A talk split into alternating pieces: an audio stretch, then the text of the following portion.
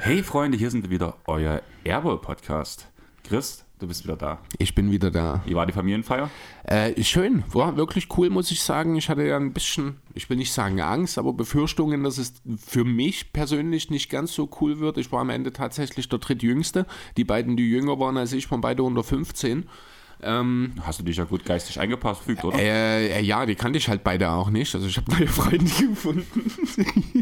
nee, war ja der 80. Geburtstag meiner Oma. Dementsprechend war ich so ein bisschen skeptisch, weil ich mag meine Oma sehr natürlich und meine Familie, aber ich fühle mich immer nicht so besonders wohl bei höheren Durchschnittsaltern bei solchen Familienfeiern. Aber das ging tatsächlich, war äh, ganz cool, mit vielen Leuten geredet, war sehr unterhaltsam, Essen war gut hat sich durchaus gelohnt, hat Spaß gemacht. Ich kenne das Problem. Familienfall mit höherem Durchschnittsalter. Mhm. Da muss ich immer sehr daran denken, wie der doppelte 80. Geburtstag meiner Großeltern war. Oh ja, das Und meine Oma Sitzkarten gemacht hat für jeden und wir kommen rein und mein Vater nimmt erstmal meine Sitzkarte und setzt mich auf einen anderen Platz, dass ich bei ihm und meiner Mom sitze, weil vorher saß ich beim Onkel, wo auf jeden Fall auf, auf den ganzen Abend gesehen sehr viel Konfliktpotenzial gewesen wäre. Oh, okay, ja. Da muss ich, da gucke ich mittlerweile dann auch schon drauf, teilweise, wo setze ich mich hin, wer ist in meiner Nähe. Ja, das war halt schon so ein bisschen vorgeplant ja. bei denen, wer halt wo sitzt. Und dann hat, meine, hat mein Vater einfach, ohne Wort zu sagen, die Blatt, die Karten ab, äh, umgetauscht, Getauscht, wo die Namen ja. drauf standen.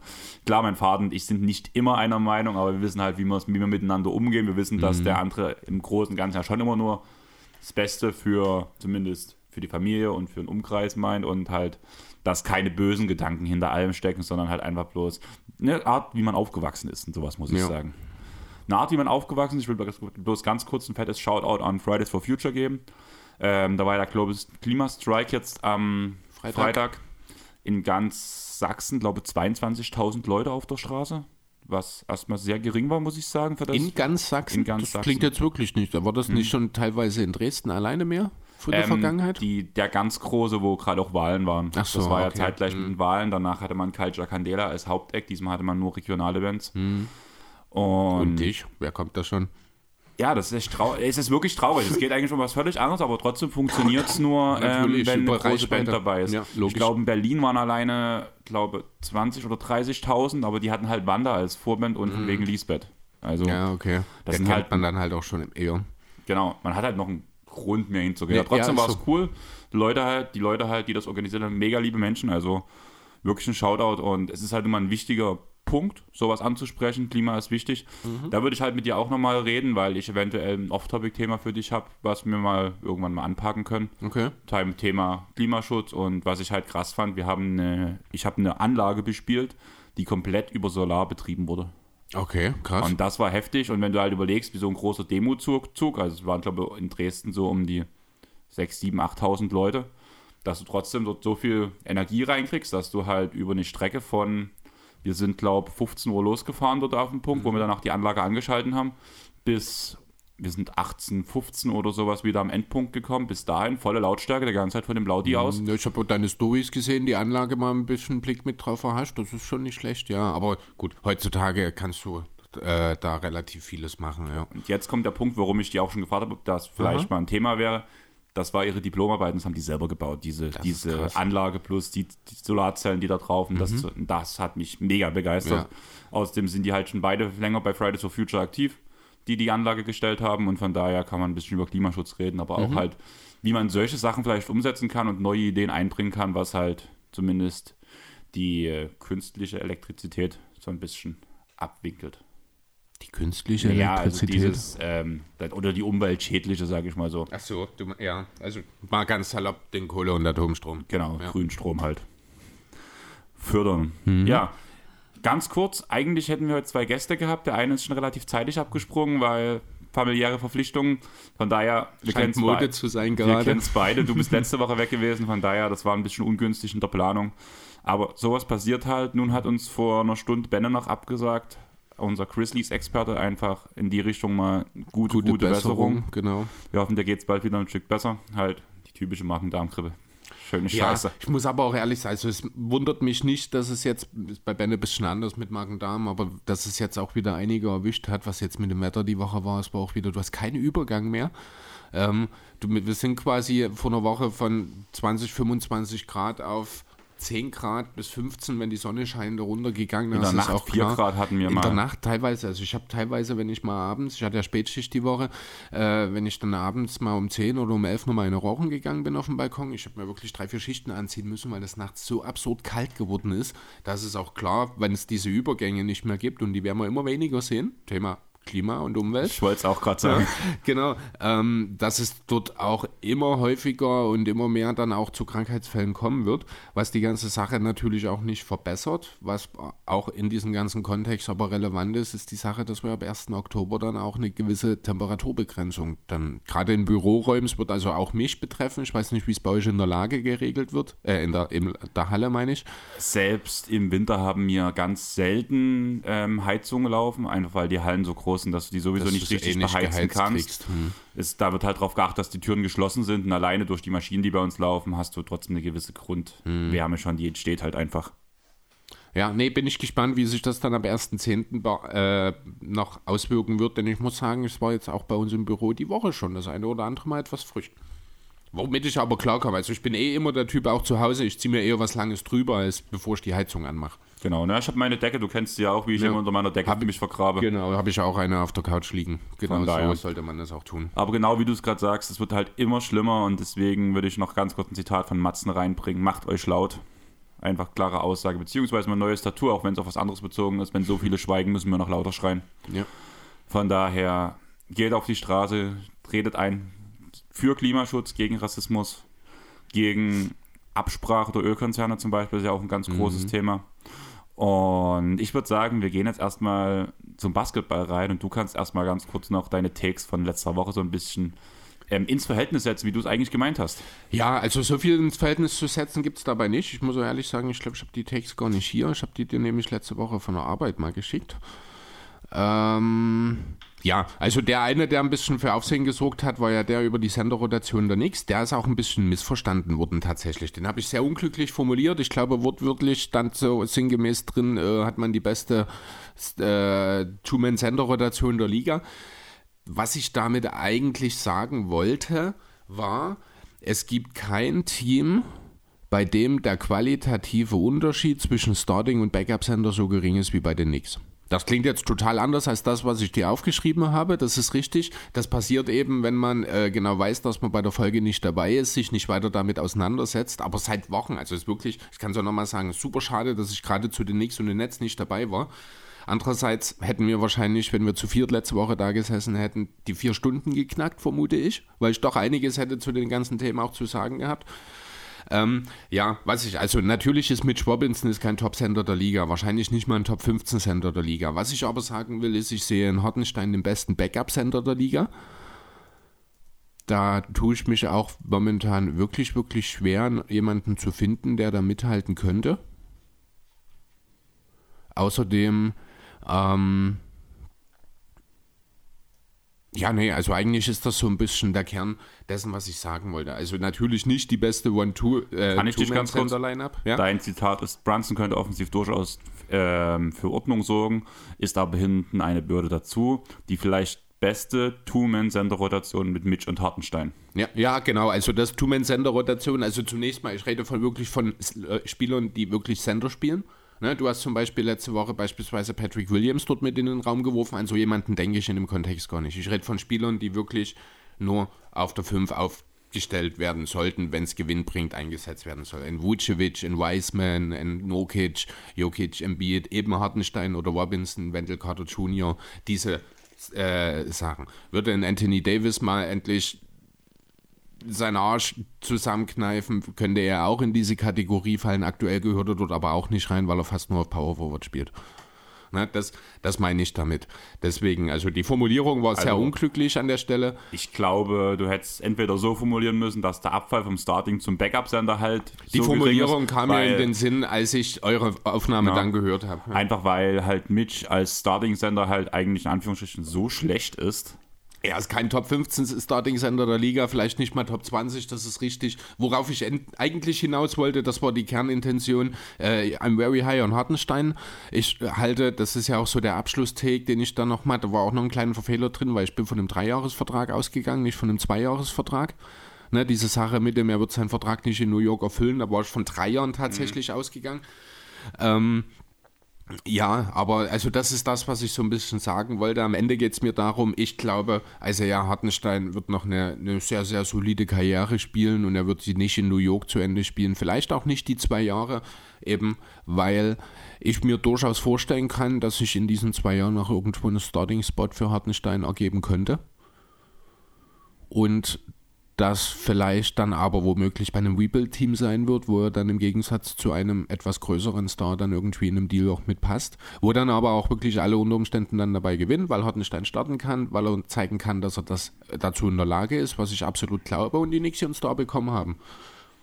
Dann würde ich dich ganz kurz fragen, wenn du schon bei Rebuild-Teams bist, mhm. was hältst du von dem Deal von Kelly Olynyk gegen Bogdan Bogdanovic? Ähm, weiß nicht so richtig, um ehrlich zu sein. Also meine erste Intention war, das sind zwei Spieler, die den beiden Teams, die sich beide im Rebuild befinden, eigentlich dasselbe geben. In erster Linie eine Stretching-Option, die gut scoren kann. Bogdanovic natürlich auf einem völlig anderen Level als Olinik. Äh, Olinik ist dafür, ich glaube, jetzt in Utah sogar als womöglich sogar Starting Center eingeplant? Ich weiß es nicht genau. Also ich habe dir ja vor uns erzählt, dass meine ähm, Keeper-Liga, beziehungsweise so ansatzweise Dynasty-Liga gerade im Draft ist. Mhm. Olinik ging in der ersten Runde weg. Ja, Olinik hat Non-Freiheit. Also, wer sind denn die Big Men in Utah aktuell? Jared Vanderbilt. Power Forward. Eben, ne? Also ich kann mir durchaus vorstellen. Zumal du Vanderbilt auch sehr gut neben Olinik spielen kannst. Eben, richtig, ne? Also das ist ja ein ähnliches Setup wie äh, mit Carl Anthony Towns, auf völlig anderem Niveau natürlich, aber vom Spielstil her äh, bringt ja Olinik ähnliches mit. Ist ein guter Schütze, kann auch mal den Drive ansetzen, ist ein harter Spieler. Gut, das hat der Towns voraus. Ähm, aber ja, die würden auch gut funktionieren und ich sehe dort wirklich äh, Utah trotzdem ein bisschen mit Fragezeichen, weil der Gegenwert ist nicht wirklich was man sich für Bogdanovic hätte erhoffen ja, Ich glaube, man wollte den Vertrag halt loswerden. Also ich glaube, es gab einfach keine besseren Angebote. Also ich bin mir ziemlich sicher, dass man einen First Rounder haben wollte, dass aber niemand bereit war, ein brauchbares Angebot zu machen. Es gab ja auch diese Diskussion, ich glaube, um Clarkson und Bogdanovic, die äh, in dem Westbrook-Deal gegebenenfalls inkludiert werden sollen. Ich weiß gar nicht, ob das finanziell schon geklappt hätte oder ob da noch was anderes ist, auch egal. Ähm, aber selbst da war es wohl offenbar so, dass also die Lakers ja nach wie vor nicht bereit sind, einen zweiten Pick mit in den Raum zu werfen und offensichtlich war kein anderes Team bereit, einen First Rounder für Bojan Bogdanovic zu bieten. Macht Bin schon ein bisschen überrascht eigentlich. Macht dieser Bogdanovic-Deal für ähm, die Detroit Pistons so ein bisschen, so ein bisschen Absolut. Dark Horse? Ähm, also ah, zum Dark Horse, Detroit wird immer noch nichts mit den Playoffs zu tun haben. Nee, aber, ähm, aber um, der, um Detroit, Play-ins einzukehren jetzt? Glaube ich immer noch nicht dran unbedingt. Ähm, er wird den Pistons auf jeden Fall sehr, sehr weiterhelfen, in demselben Umfang, in dem es Olinik damals gemacht hat, als er geholt wurde, einfach mit seinem Spacing, mit seiner äh, Stück weit auch Leadership, mit seiner Erfahrung. Er wird das Team natürlich auch besser machen, also ich sehe Detroit jetzt auf jeden Fall deutlich vor äh, vor den Magic, vor den vielleicht sogar auch Hornets, ja, Pacers. irgendein Team, die Pacers, danke, sind mir jetzt noch entgangen. Genau, wobei die Pacers haben das beste, den besten Spieler in dieser Kategorie mit Tyrese Halliburton. Von den schwächeren Ostteams. Ja, mal gucken, was jetzt äh, vor allem im Kate Cunningham nächste Saison seinem zweiten Jahr machen Auch kann. Und er wird natürlich extrem äh, profitieren von jemandem wie Bogdanovic. Wie gesagt, also das Spacing ist elitär. Ich glaube, er hat fast 40% Dreierquote über seine gesamte Karriere. Das ist richtig, richtig gut. Vom Typ her passt er super dort rein. Von dem, ich von der Position in seiner Karriere, sage ich mal, hat er dort überhaupt nichts zu tun. Da aber, wenn ich das richtig gelesen habe, äh, er ja auch unmittelbar weitergedealt werden kann, weil ja Detroit noch nicht über der Caps-Grenze ist, würde es mich nicht wundern, wenn man im Laufe der Saison dort noch irgendwie einen First Rounder oder irgendwas draus generiert. Also ja, rein vom Prinzip her schon. Ich weiß nicht, ab wann er wieder gedealt werden kann im richtigen Deal.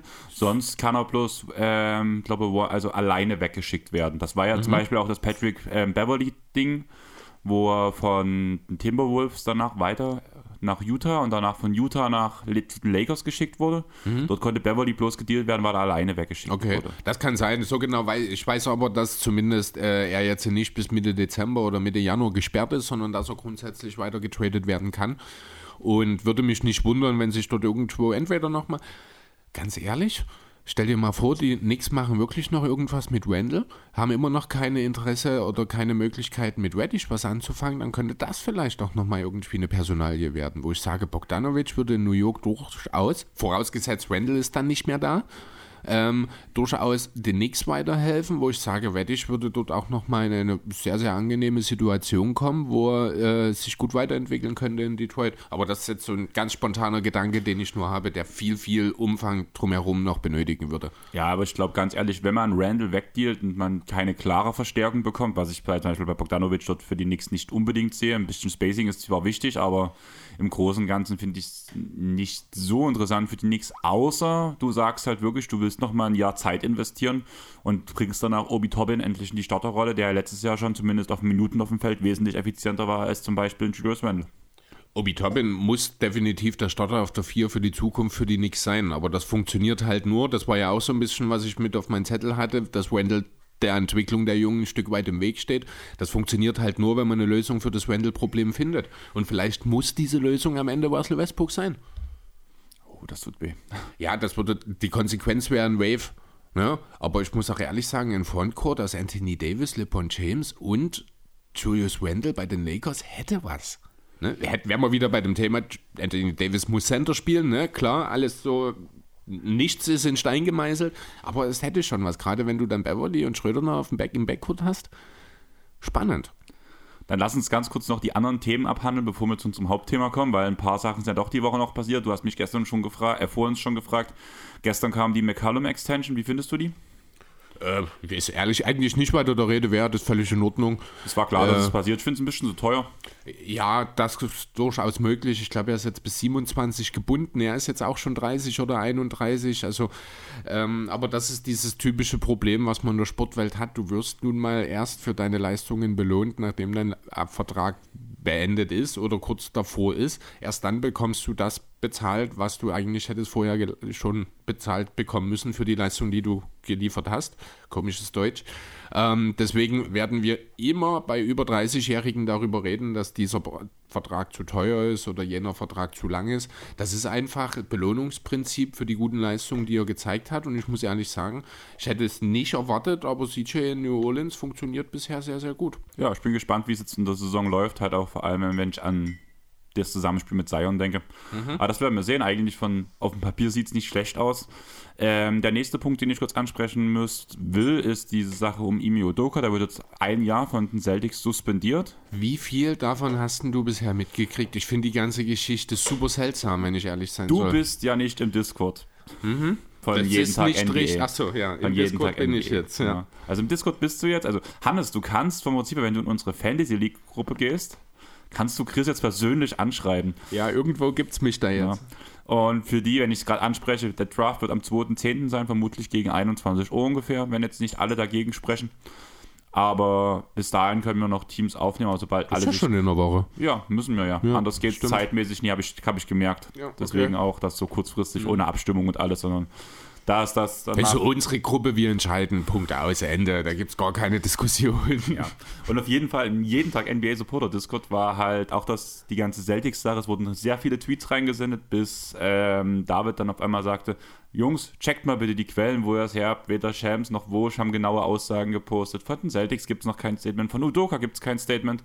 Also erstmal Beine, äh, Füße flach halten und danach werden wir weitersehen. Ja. Der Einzige, der halt wirklich ein bisschen mehr gesagt hat, war ja Harrison Barnes. Nee, äh, Matt Barnes. Matt Barnes, ja. Aber der hat auch nicht gesagt, worum es geht, sondern nur, dass. dass Aber das hat mich schon ein bisschen irritiert, muss ich sagen. Weil, wenn jemand wie Matt Barnes sich hinstellt und sagt, ja, ich habe ja gar nicht gedacht, dass das so krass ist, aber das, was dort passiert ist, ist schon echt krass irgendwie. Und es kommt nicht raus was und das ist also, so schlimm. Ich, ich habe bisher, was ich bisher gehört habe, ist, er muss äh, mit jemand, mit einer Frau aus dem Coaching-Staff eine Affäre gehabt haben. Eine einvernehmliche, wohlgemerkt.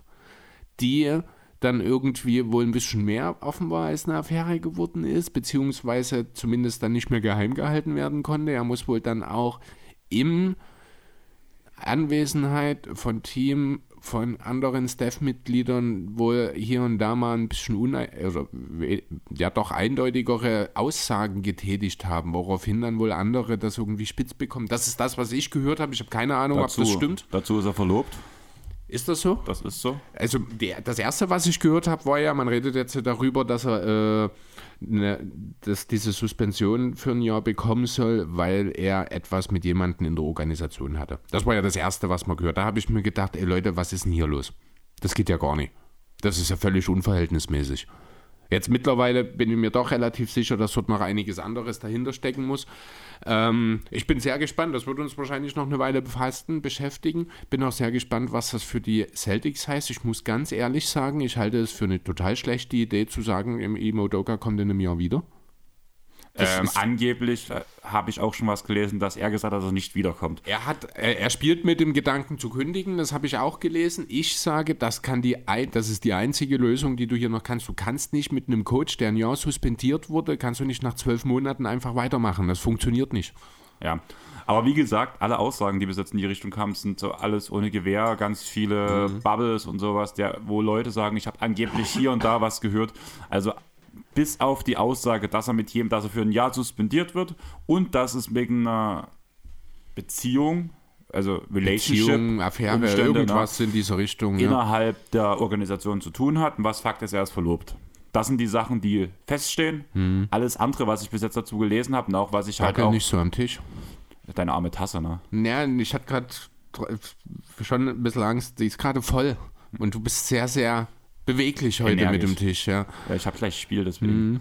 Aber ja, auf jeden Fall geht es da so ein bisschen darum, erstmal relativieren und abwarten, bis genaue Infos kommen. Ich schätze mal, jeder von euch wird so ein bisschen den Spox-Ticker verfolgen. Solange bei Spox nichts Offizielles steht, dann wird es auch noch nichts Offizielles geben, weil das wird dann schon zum Thema werden. Ja, da wird mit Sicherheit irgendwie ein bisschen was dazu berichtet, davon ist auszugehen. Zum Thema geworden ist, dass Robert Sava die Phoenix Suns und die Phoenix Mercury verkaufen möchte jetzt. Ja, logisch. Auch einzig logische Konsequenz. Äh, ich bin mir auch sicher, dass es nicht unbedingt seine eigene Idee gewesen. Da ist wahrscheinlich jemand aus dem Bereich seiner Rechts- oder PR-Abteilung zu ihm gekommen und hat gesagt, Robert, das Ganze ist hier jetzt ein bisschen richtig doof gelaufen, das ist jetzt raus. Du hast jetzt diesen Ruf, du wirst nicht mehr glücklich, verkaufe. Und dann hat Robert gesagt, ja, wahrscheinlich hast du recht, ich mache es nur ungern, aber es ist wohl die beste Entscheidung. So ein bisschen wie Roman Abramovic beim FC Chelsea im Rahmen dieser, war ein bisschen anders, weil dort war er gezwungen, weil er wegen den äh, Sanktionen gegen Russland das nicht mehr machen konnte, aber äh, geht ein bisschen in dieselbe Richtung. Jemand, der gezwungen ist zu verkaufen, obwohl er es eigentlich nicht will. Ich muss ehrlich sagen, ich bin trotzdem überrascht, dass es schon nach einer Woche passiert. Es kam sehr schnell, das stimmt allerdings, ja. Also das auch bloß, um es erwähnt zu haben, gibt ja schon die diverse Gerüchte. Ähm, ich habe jetzt zwei über den Discord halt auch erfahren, so ein bisschen rausgehört, dass der Anteilseigner mit den meisten Anteilen nach ihm, nach ihm mhm. Das hat, ist, ist ja, im Milliardär, also sprich, er kann diese Prozente halt auch kaufen. Das ist auch der, der, ich glaube, direkt nach, am Tag, nachdem das Urteil veröffentlicht wurde, sich in die Öffentlichkeit gestellt hat und gesagt hat, Sauber muss verkaufen. Also ähm, ich glaube, der hat, er, das hat er schon gesagt, wo der Artikel oder bloß rauskam. Vorher sogar schon, genau. genau. Also ich glaube, der hat auch ganz, ganz großes Interesse, zumindest an den Suns, wie es bei den Mercury aussieht, weiß ich nicht genau. Und jetzt noch was, was ich bei jeden Tag NBA gehört habe, wo es da, wo darüber geredet wurde, weil das fand ich echt heftig. Ähm, es gibt noch einen anderen Interessenten für ähm, die Phoenix Suns, der das gern kaufen würde. Mhm. Das ist, der ist irgendwie selbe Gehaltsklasse, so ich glaube, ist 800 Millionen schwer ungefähr, dieser Mensch. Ich habe gerade keinen Namen. 800 Millionen? Dafür kann er sich aber keine NBA-Franchise mehr leisten die Anteile, heutzutage. Die, ähm, Sava besitzt nur bloß 30 Prozent. Da auch das könnte schon schwierig werden. Aber egal. Um wen geht's denn? Wie gesagt, Namen habe ich gerade nicht mehr im Kopf. Auf jeden so. Fall hat er früher für ESPN gearbeitet, mhm. hat dort sich irgendwann geäußert, dass ähm, er gern irgendwann eine Franchise besitzen würde. Mhm. Daraufhin kam der Artikel von ESPN, er kündigt und meldet sich jetzt an, die Distanz zu kaufen. Okay. Das ist Verschwörung. Ja, man könnte, ich gucke gerade mal. Other possible suitors for Amazon Founder Jeff Bezos. Wurde hier zum Beispiel hier jetzt mitgenannt. Der scheint ganz vorne mit dabei zu sein. Larry Ellison. Ach, keine Ahnung. Ist auch egal. Bin genau. sehr gespannt. Letzten Endes ähm, müssen wir einfach mal schauen, wer der neue Eigentümer ist, beziehungsweise Haupteigentümer ja dann eher.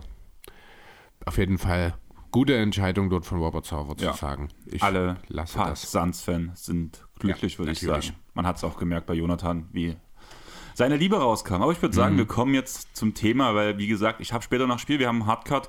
Sprich, wir haben heute ohne Experten, sollten wir das eigentlich schaffen. Wir haben noch anderthalb Stunden für zwei Teams. Ich glaube, das ist gut möglich, dass wir das hinkriegen, Chris. Ich würde also, sagen, wenn du einen Hardcut 14 Uhr hast, haben wir sogar zweieinhalb Stunden. Zum Glück hast du keinen Mathe-Contest. Ich muss 14 Uhr in der Halle sein, habe ich so. dir gesagt. Also, als ich dich gefragt habe, wann du los musst, hast du 14 Uhr gesagt. Nein, ich, muss 40, ich habe 14 Uhr in der Halle gesagt. Ach so, na dann, da sein. siehst du, Kommunikation ist alles. Hm? Ja, gut zu wissen. Okay. Deswegen fand ich halt diese zwei Stunden, das ist halt dann diese Kotzgrenze. Deswegen habe ich halt gesagt, die zwei Stunden, die machen mir ein bisschen Angst, aber ich glaube, wir sagen. Ich, ja, wir haben, sind wir ehrlich, wir haben keinen Experten hier. Das ist jetzt alles relativ, also gerade das mit Benne war halt bis, hat sich gestern erst herauskristallisiert, zumindest für mich. Ähm, so, dass es jetzt keine super tiefe Preview wahrscheinlich werden wird. Wir behandeln natürlich die beiden Teams, aber ich gehe mal stark davon aus, dass wir den Zeitansatz von letzter Woche, den ihr da hingelegt habt, und ich sage es gerne nochmal, mit mir wären es vier Stunden geworden, äh, dass wir den doch weit, weit verfehlen werden. Ich habe auch schon wieder diese Aussage gehört von letzter Woche, dem Pod, dieses Podcast-Monster. Es wird mal wieder Zeit für eine dreistellige Runde Folge, oder? ja, aber ich würde sagen, wir steigen jetzt wirklich ein. Ähm, ja, ich würde sagen, wir fangen mit den Golden State Warriors an. Letzte ist mir recht, ja, letzte, stehen oben bei mir. Letzte Offseason gab es ganz viele unterschiedliche Stimmen. Leute wie Jonathan oder Patrick waren ja eher sehr optimistisch, was bei den Warriors geht. Du meinst letzte Saison? Letzte Offseason habe ich gesagt. Haben wir mit drüber so, geredet vor, haben. vor einem Jahr. Alles klar, ja. okay. Da waren Leute wie Jonathan und Patrick eher optimistisch, während ich auf jeden Fall eher pessimistisch oder wenig mhm. optimistisch für dieses Team war. Ich glaube, Du warst irgendwo dazwischen, aber so richtig sicher bin ich mir da auch nicht mehr. Ich war tendenziell, ich habe schon mit den Warriors gerechnet, äh, nicht unbedingt in diesem extremen Output letzten Endes, aber ähm, ich glaube, ich war zumindest optimistischer als du, was die Warriors angeht. Ja, ja wir haben ja auch schon wieder diese Previews gemerkt. Ich bin ja, du bist extrem pessimistisch genau. aktuell, das stimmt. Aber ja, am Ende reicht es für 53 Siege, Platz 3 im Westen. Mhm. Es folgten Playoff-Siege gegen Denver, Memphis, Dallas und Boston. Kendrick Lamar droppte sein neues Album und die Warriors holten mal wieder den Titel. Alles wie Chris, immer. Nächstes Jahr soll noch ein Album von Kendrick kommen. Äh, nächstes Jahr im Sinne von im Laufe dieser Saison Im Laufe noch? Dieser Saison. Also sind die Warriors wieder Top-Favorit, willst du mir damit sagen, auf den Titel sozusagen? Ich wollte gerade fragen, ob, ob, Franchise und Rapper weiter Hand in Hand arbeiten. Es scheint ja fast so zu sein. Wenn dem so ist, dann ähm, würde ich auch verstehen, warum Iggy jetzt sich doch noch ein Jahr antut. Denn das hat er jetzt auch diese Woche bekannt gegeben, wie hat er gesagt? I let you know, Steph, this is my last one. Ja. ja ähm, Genau, also klar, wenn er weiß, er hat bestimmt mit Kendrick Lamar vorher geredet, der hat gesagt, ey, neues Album, ihr wisst, was das heißt, komm nochmal zurück, nimm dir noch einen Ring. Ist ja dann, ich glaube, auch Iggy's vierter, fünfter? Ne, vierter müsste es dann für ihn auch sein, ich glaube. Wollen wir dann darüber diskutieren, ob vielleicht Iggy... Der greatest of all time ist, ja, ja. genau darauf will ich hinaus. Äh, übrigens dort auch an der Stelle nochmal ein Shoutout an Sven von letzter Woche, als ihr über den Six Men geredet habt. Also erstmal, ihr wart beim zweiten Kandidaten, also bei Platz zwei. Und es war noch eine halbe Stunde offen und ich dachte mir, was habt ihr dort noch alles, also was kommt hier alles noch? Wahnsinn. Ähm, ich fand es schön, dass dort äh, Iggy von Sven nochmal mit genannt wurde als ein etwas anderen Sixth-Man-Typ, den er bevorzugt. Ich bin ja da genauso. Mir fällt da auch immer George Hill für die, äh, in dem einen Jahr für die Bugs ein. Ähm, das einfach nur noch mal kurz an der, äh, erwähnt an der Seite. Ich glaube auch, dass Iggy diesem Team auch in dieser Saison noch mal sehr, sehr viel geben kann. Fand super Aussage, die er getätigt hat gegenüber den Young Guns. Ähm, wenn, ich wenn, hab's mitstehen. Hast du es mit? Wenn, wenn, ihr mich nächste Saison auf dem Court seht, so sinngemäß, dann heißt das, dass ihr verdammt viel falsch gemacht haben müsst. Warte. ähm, wenn ich reinkommen muss, haben sie etwas falsch gemacht. Und das lasse ich sie auch wissen und spüren. Ja, ganz genau, richtig geil. Fand ich super, aber da merkt man halt, das ist ein cooler Typ. Der ist auch 38, ne? Das ist Wahnsinn. Der wird im Januar auf 39 dann schon.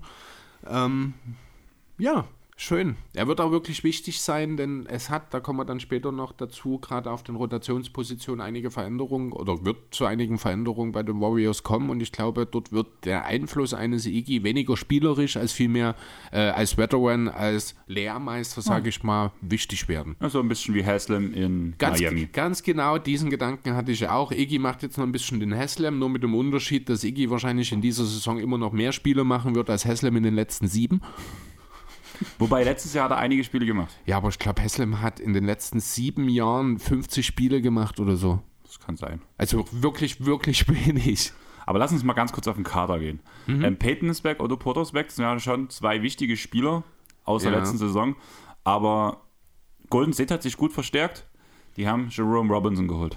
Ist das so? Den habe ich nicht mal auf dem Schirm. Jerome ja, Robinson? Der hat sogar ist der nicht schon aus der Liga der raus hat einen garantierten Vertrag. Echt? Ja, für ein okay. Jahr zum Minimum. Letzte Chance für ihn? Ja gut, aber wenn es ein Team gibt, wo ich, den, äh, wo ich sage, das könnte tatsächlich funktionieren, dann sind die Warriors immer ganz oben mit dabei oder die Heat. Auch gerade so ich finde auch gerade das Skillset von Robinson, finde ich, passt eigentlich ganz gut zu den das Warriors. Ist auch so ein eher Connector-Typ, weniger unbedingt mit Ball äh, sich bewegen, aber passen und ich glaube, im Werfen konnte er auch ein bisschen. Ne? Wurfform sieht gut aus, aber die Quoten halt nicht. Ach so, okay. Ja, gut, aber das sind ja alles Sachen, wo ich sage, dann ist man in Golden State nicht falsch aufgehoben. Genau. Und deswegen finde ich das schon, war auch überrascht, wo ich mir das Death Chart von Real GM angeguckt habe. Was, Jerome Robinson? Gucke ich erstmal rein, nicht, dass ich wieder, wie bei irgendwas anderem, bei einer anderen Preview war es ja, wo ich danach bloß ein Trainingscamp-Deal hatte. Mhm. Aber nein, Jerome Robinson hat einen garantierten Vertrag für die Saison. Okay, also im ESPN Dev Chart habe ich ihn auch nicht mit drin gesehen.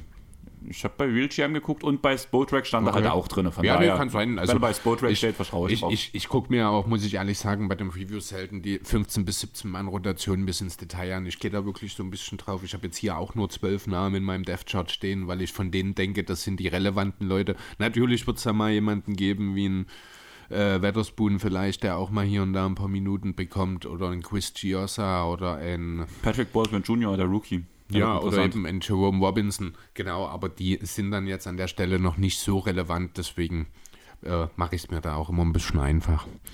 Ja, trotzdem finde ich, um äh, dort an deine Aussage, Grundaussage nochmal anzuknüpfen, dass man insgesamt sich trotz brauchbaren Verbesserungen, Signings mit DiVincenzo und Michael Queen insgesamt nicht verbessert hat im Vergleich zum Vorjahr. Ich glaube, diese Warriors sind nicht so gut wie letztes Jahr schwierig, sag ich mal so. Also zum einen gehe ich halt stark davon aus, dass vor allem Spieler wie Moses Moody und Kuminga eine größere Rolle einnehmen und diese Muss. auch gut ja. ausfüllen werden. Das wird auch wieder ein Grund sein, dass halt ein Iggy mit dabei ist. Ich glaube, der kann den Jungs viel beibringen. Vor allem mhm. soll ja Kuminga so ausgebildet werden wie so ein Hybrid zwischen Iggy und ähm, Draymond Green.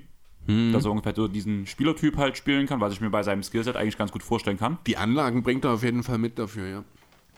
Danach mit Moses Moody halt auch noch einen guten Flügelspieler, der verteidigen kann, der werfen kann. Von daher sehe ich das alles gar nicht so schlecht. Michael Green hat ganz gute Wurfquoten. Letztes Jahr sah es mal nicht so gut aus, hat er bloß 26% geworfen. Die Jahre davor hat er eigentlich die ganze Zeit um die 40% geworfen. Von daher sehe ich ihn auch sehr praktisch im System der Warriors, zumal er, man muss ja ehrlich sein, er wird hinter Looney, hinter Green, hinter James Wiseman spielen. Er kommt halt rein wie in Denver, um sich ein paar Fouls abzuholen und den Fluss des Gegners zu stören. Ich, genau das ist der Punkt. Ich sehe nicht wirklich viele Minuten für ihn. Ich finde, er ist fast ein bisschen verschenkt, denn er kann grundsätzlich mehr. Ähm, und ich, also er ist ja durchaus auch ein solider Verteidiger, kann die 4 und die 5 spielen, guter Schütze, wie du schon sagtest. Ich finde, er ist ein bisschen verschenkt in dem Team. Ich finde auch, er könnte in einer größeren Rolle hier auch äh, durchaus effizient sein. Was ihm im Vergleich zu Bielitz ein bisschen abgeht, ist das Playmaking aus dem Post. Ansonsten sehe ich dort doch durchaus eine Möglichkeit, dass er eine ähnliche Rolle ausfüllen kann. Einzig und allein, wie du schon sagst, Draymond Queen, Kevin Looney, James Wiseman, das sind die drei Fixpunkte auf den großen Positionen. Ich denke, wir werden wieder viel Wiggins oder eben Kuminga auf der 4 sehen. Da bleibt schlicht und ergreifend nicht viel übrig für ihn. Es ist ein Minimum-Deal, äh, Minimum deswegen tut es nicht weh. Aber ich muss ehrlich sagen, der ganz tiefe Sinn oh, schließt sich mir ehrlich gesagt nicht. Ich glaube, das ist einfach bloß das Thema Tiefe für die Warriors. Ja, da hätte also, ich aber, ich glaube, eher woanders angesetzt. Da wäre ich eher eine Position kleiner gegangen und hätte dort für mehr Tiefe, um mich abzusichern. Gut, andererseits, du hast halt in Wiseman auch so einen jungen Spieler wie Kuminga und Moody auf dem Flügel, hast du auf groß. Von daher ist es vielleicht doch gar nicht so schlecht, wenn du Queen noch hast. Stimmt und schon. Ja. Ganz ehrlich, ich sehe es halt so, dass ich von den drei Prospects, sage ich mal so, Moody, Kuminga, Wiseman, sehe ich mit Wiseman mit Abstand der, das. Die meisten Fragezeichen. Die meisten Fragezeichen, ja. das geringste Talent. Ja, gut, über das Talent können wir streiten. Äh, da bin ich anderer Meinung nach das wie vor. Schon lange. Ja, aber, aber grad, ich, ich verstehe schon, was du meinst. Sorry, dass ich hier reingeredet ja. habe. Ähm, Gerade Summer League sah ja katastrophal aus. Du hat, hat ein paar Highlights produziert, aber alles andere, vor allem wenn man ja, in die Werte reingeht. es ist schwierig auch. Er hat jetzt zwei Jahre quasi nicht gespielt. Er hatte noch nicht so eine richtige Möglichkeit, sich an die NBA anzupassen. Ich glaube immer noch an James Wiseman, muss ich sagen. Ich glaube immer noch, dass er ein elementarer, wichtiger Teil für die Zukunft der Warriors sein kann. Aber er wird wahrscheinlich ein bisschen Zeit brauchen. Und dann, wenn wir es von der Seite sehen, dann macht die, die Verpflichtung von Michael Queen dann doch wieder mehr Sinn, durchaus, ja. ja. Vor allem, wenn man darüber nachdenkt, du hast jetzt schon gesagt, ähm, dass Wiseman hat ja auch seine ganzen Verletzungen jetzt immer gehabt. Man weiß nicht, wie es nächste Saison aussehen wird oder ob er wieder der nächste ist, der oder wieder einige Spiele verpassen wird. Mhm. Dazu sind beide ähm, Spieler, die dazugekommen sind, mit Michael Green verletzungsanfällig oder zumindest spielt er nicht immer so viele Spiele. Manchmal ist es ja aufgrund, dass einfach das Personal halt zu gut um ihn herum war. Mhm. Aber trotzdem hat er halt kein Spiel in den letzten zwei, vier Jahren kein Spiel über 70 oder keine Saison über 70 Spiele gemacht. Bei Dante DiVincenzo gab es keine einzige Saison in seiner Karriere, wo er die 70 Spiele geknackt hat und zwei Saisons gerade mal, wo er die 60 geknackt hat. Mhm. Was halt auch schon wieder ein kleines Ausrufezeichen ist, wo man drüber aufpassen muss. Allerdings muss ich sagen, also da weiß ich auch, dass du eine komplett andere Meinung hast. The Big Ragu passt wie die Faust aufs Auge zu den Warriors. Ich weiß nicht, mir gefällt das nicht. Also gerade, äh, also an sich ja vielleicht, aber da muss auf jeden Fall bei den Warriors auch ein bisschen was sich verändern, denn äh, wenn du einfach mal eins zu eins schaust, du hast Gary Payton den zweiten und Dotto Porter Jr. verloren und ersetzt diese Durchstunde die Vincenzo, dann ist das einfach völlig anderes Spielermaterial. Die Vincenzo ist ein Scorer in erster Linie mit ein kleines bisschen Playmaking, äh, aber da jetzt unbedingt besser ist auch als Gary Payton, was das angeht, ein bisschen vielleicht, also aber es wird sich nicht so viel nehmen. Ich sehe in Dante DiVincenzo einen klar besseren Offensivspieler und besser, ja, das ist richtig, weil Gary Payton nicht unbedingt sich durch seine Offense äh, ja, identifiziert, auch Otto Porter nicht unbedingt, das sind halt beides äh, wichtige Defensivspieler gewesen. Und gerade wenn ich mir das Team anschaue, der Backcourt mit Curry Thompson, der wahrscheinlich nie wieder der Clay Thompson von vor der Verletzung gerade defensiv sein wird und Jordan Poole, wenn ich dort noch einen Dante DiVincenzo dazusetze, dann tun mir Wiggins und Draymond Queen furchtbar leid, muss ich ganz ehrlich sagen. Das gefällt mir überhaupt nicht. Also auf Guard-Position ist eigentlich der einzige, das sind die zwei brauchbaren Verteidiger, die du hast, Moses Moody und Clay Thompson. Ähm, der eine wird nicht in der Lage sein, ein ganzes Jahr auf elitärem Niveau zu verteidigen, weil er es einfach nicht mehr im Tank hat in Klee nach den ganzen Verletzungen. Er wird immer seine Phasen haben, wo er den Elite-Defender noch raushängen lassen kann, aber es wird nicht eine ganze Saison äh, halten, beziehungsweise auch wahrscheinlich nicht eine ganze Playoff-Serie. Ähm, und bei Moses Moody muss ich bei allem Respekt, den ich vor ihm habe und ich mir sicher bin, dass er seinen Weg geht, mir auch erstmal beweisen, dass er konstant in einer größeren Rolle dann eben auch in der Lage ist und darauf muss es für ihn hinauslaufen, unter Umständen den besten Gott des Gegners zu verteidigen. Und da da hilft mir ein Dante Di Vincenzo nicht. Da wird es schwer dann auch für Wiggins, Queen oder Looney dort alles aufzuräumen. Da habe ich schon ein bisschen meine Zweifel, wenn ich ehrlich sein soll. Meine Frage gerade defensiv ist halt, wie viel ging durch sein, oder wie sehr ist er eingeschränkt durch seine Verletzung? Weil wir wissen alle, jede Verletzung schränkt dich immer weiter ein bisschen ein, auch auf die Dauer deiner Karriere. So, also ist nun mal eine Verletzung, hält sich halt nun mal auch länger an, als es normalerweise ist. Mhm. Und das muss man auch ehrlich sagen, als seine Verletzung losging, hat er, ist er defensiv klar schlechter geworden. Alleine wenn ich jetzt, ich habe mir ähm, vier Werte ausgeschrieben, rausgeschrieben jetzt von der Saison 2019, 2020 von Dante DiVincenzo. Ligaweit war er Platz 15 bei den Defensive Windshares, mhm. Platz 6 bei Defensive Plus Minus. Im Defense Rating allgemein auf der gesamten Liga von allen Spielern gesehen war er auf Platz 3 und das Steal Percentage auf Platz 10 Ja, gut, also aber das alles, ja, das alles hat er aber in Milwaukee gemacht, ne? genau. was zu dieser Zeit halt ein elitäres defensives Team ist. Und das also, ist aber Golden State mit, einem, mit ihrem Konzept auch schon lange. Und deswegen sehe ich auch gerade, dass dieser Schritt nach Milwaukee, äh, nach Golden State, für ihn gerade defensiv ein Riesenplus sein wird. Einfach weil in Sacramento gibt es kein defensives Konzept. Die Milwaukee-Jahre waren verletzungsgeplagt danach, wo er halt weiterspielen musste, sage ich mal so. Und in Golden State wir haben auch nie gedacht, also wir wussten alle, Wiggins hat die Anlagen, aber er hat es bei den Wolves nie gezeigt, dass er ein elitärer Verteidiger sein kann, kommt zu den Warriors diese, und funktioniert. Ja, aber ich sehe diese Anlagen bei DiVincenzo nicht. Ich sehe DiVincenzo als denjenigen, der in Milwaukee so gut versteckt wurde. Also gerade als du das Defensivrating gesehen hast, musste ich mir auf die Zunge beißen, äh, genannt hast, musste ich mir auf die Zunge beißen, weil sind wir ehrlich, das hat er seinen Teamkollegen zu verdanken. Naja, das halt. Na, also das ist, ich verstehe, wo du herkommst, ich sehe es aber komplett anders. Mir muss dann der DiVincenzo erstmal zeigen, dass er überhaupt irgendjemanden verteidigen kann. Also ich sehe ihn eigentlich schon einen guten Verteidiger. Es, ich gar nicht. Das ist aber, ich, wie gesagt, das kann halt auch von den vier Jahren, die er in Milwaukee war, kann das halt auch durchaus ein bisschen verzerrt sein, weil dort hat er halt immer neben Spielern gespielt, wie ein True Holiday, wie ein Wes Matthews, wie halt ein Janis oder ein Poklobe. Also er hatte immer Middleton. Er war ja, ja im Grunde Beispiel, immer mit drei oder vier guten Verteidigern auf dem Feld. Ich habe dir aber gerade genau diese, diese vier Statistiken, das war zum Beispiel in der Zeit vor Holiday. 2019, 20 war ja, Holiday. Wir hatten vor Holiday war George Hill, ist auch ein super Verteidiger. Eric Platzo. Ist auch ein guter Verteidiger. Also verstehst du, äh, Dante Di Vincenzo war meines Erachtens nach immer der schlechteste Verteidiger in den Starting-Lineups oder in den Lineups, in denen er gespielt hat. Oder maximal der zweitschlechteste. Das, das würde auch in Golden State sein. Ganz besonders, äh, ja gut, nicht, wenn er mit Jordan Poole auf dem Feld steht, da ist er vielleicht doch wirklich ein besserer Verteidiger. Aber ähm, ansonsten, ich, ich sehe ich, ich sehe das nicht. Ich sehe die, die Vincenzo-Verpflichtung sehr, sehr kritisch, muss ich sagen. Also ich bin Riesenfan. Aber das, die Diskussion mhm. führen wir ja schon die, lange. Seit es passiert ja. ist eigentlich, ja. Weil ich halt sehe, dass der Wurf wiederkommt, wenn er jetzt fit ist, weil er auch sich die Pause gegeben hat. Er ist ein schlauer Cutter. Er tut von dem Konzept der Warriors halt profitieren. Auch gerade die Vincenzo funktioniert perfekt in, einem, in, einem, in einer geordneten Defense wo man als Team-Defense arbeitet. Das bringen auch die Warriors mit. Also mich sind alle Anlagen, die die Warriors bringen, passt für mich eins zu eins auf die Vincenzo, was ich so stark finde. Die Vincenzo hat zwei halbwegs effiziente Dreierjahre hingelegt bisher in seiner Karriere. Das sind die 37,9 in Milwaukee 2021 und das sind die nee, 36,8% die er letzte Saison für die Kings in 25 Spielen aufgelegt hat. Die Vincenzo ist kein, er hat 34 Saison, äh, Karriere-Dreierquote. Er hat in nur zwei Saisons, und wie gesagt, da ist eine dabei, wo er nur 25 Spiele für die Kings gemacht hat, wo er überhaupt über 34 Prozent getroffen hat. Natürlich wird das grundsätzlich in Golden State ein bisschen einfacher, auf eine Würfe zu bekommen und die zu treffen, aber er ist kein Shooter, er ist kein, äh, kein super effizienter Scorer. 36% Field Goal letzte Saison, 33%, 35%. Er hat ja einmal nur in seiner Karriere über 45% aus dem Feld insgesamt getroffen.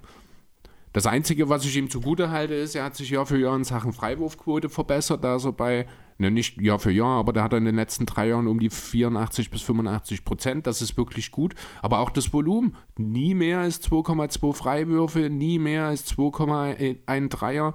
Er hat nie mehr als neun Würfe überhaupt genommen.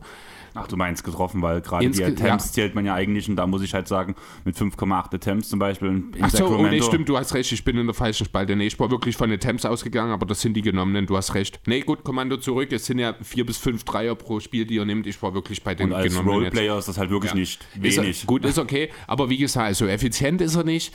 Er bringt jetzt nicht diesen Signature-Skill mit, wo man sagt, er hat jetzt diese eine Sache, die er wirklich gut kann. Äh, für mich ist Dante Di Vincenzo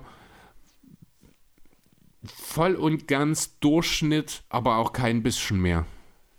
Und ich finde, ja, vielleicht, vielleicht minimal mehr, wenn man es alles in allem sieht, aber ähm, ich kann das nicht, also ich kann deinen Hype dort echt nicht nachvollziehen. Das ist vielleicht auch so ein Punkt, ähm, wir hatten ja da vor zwei Wochen, glaube ich, das Gespräch, Thema Damien Lillard, rosa-rote Brille zu, mhm. vielleicht auch ein bisschen pessimistische Brille. Ich glaube, das trifft bei uns beiden, bei Dante DiVincenzo sehr Kann gut, weil ich war ja schon sein, immer so ein bisschen ja. Fan von ihm. Das war ja auch so in seinem Rookie-Jahr, habe ich ihn ja schon gehypt. Ja. während du schon immer kritisch ihm gegenüber warst. Das mag sein, ja, genau. Also, also vielleicht bin ich dort halt auch ein bisschen zu verliebt, aber ich sehe es halt wirklich gut, dass es kommt.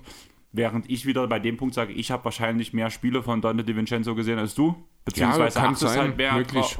Also aber wir haben jetzt alle nicht viele Dante DiVincenzo Spiele gesehen, denn er hat nur 80 Spiele in den letzten drei Jahren gemacht. Ich hab ja, das habe ich ja schon gesagt. Thema Verletzungsanfälligkeit, ja. Wiseman, mhm. John Michael Green und ähm, Dante DiVincenzo. Ja.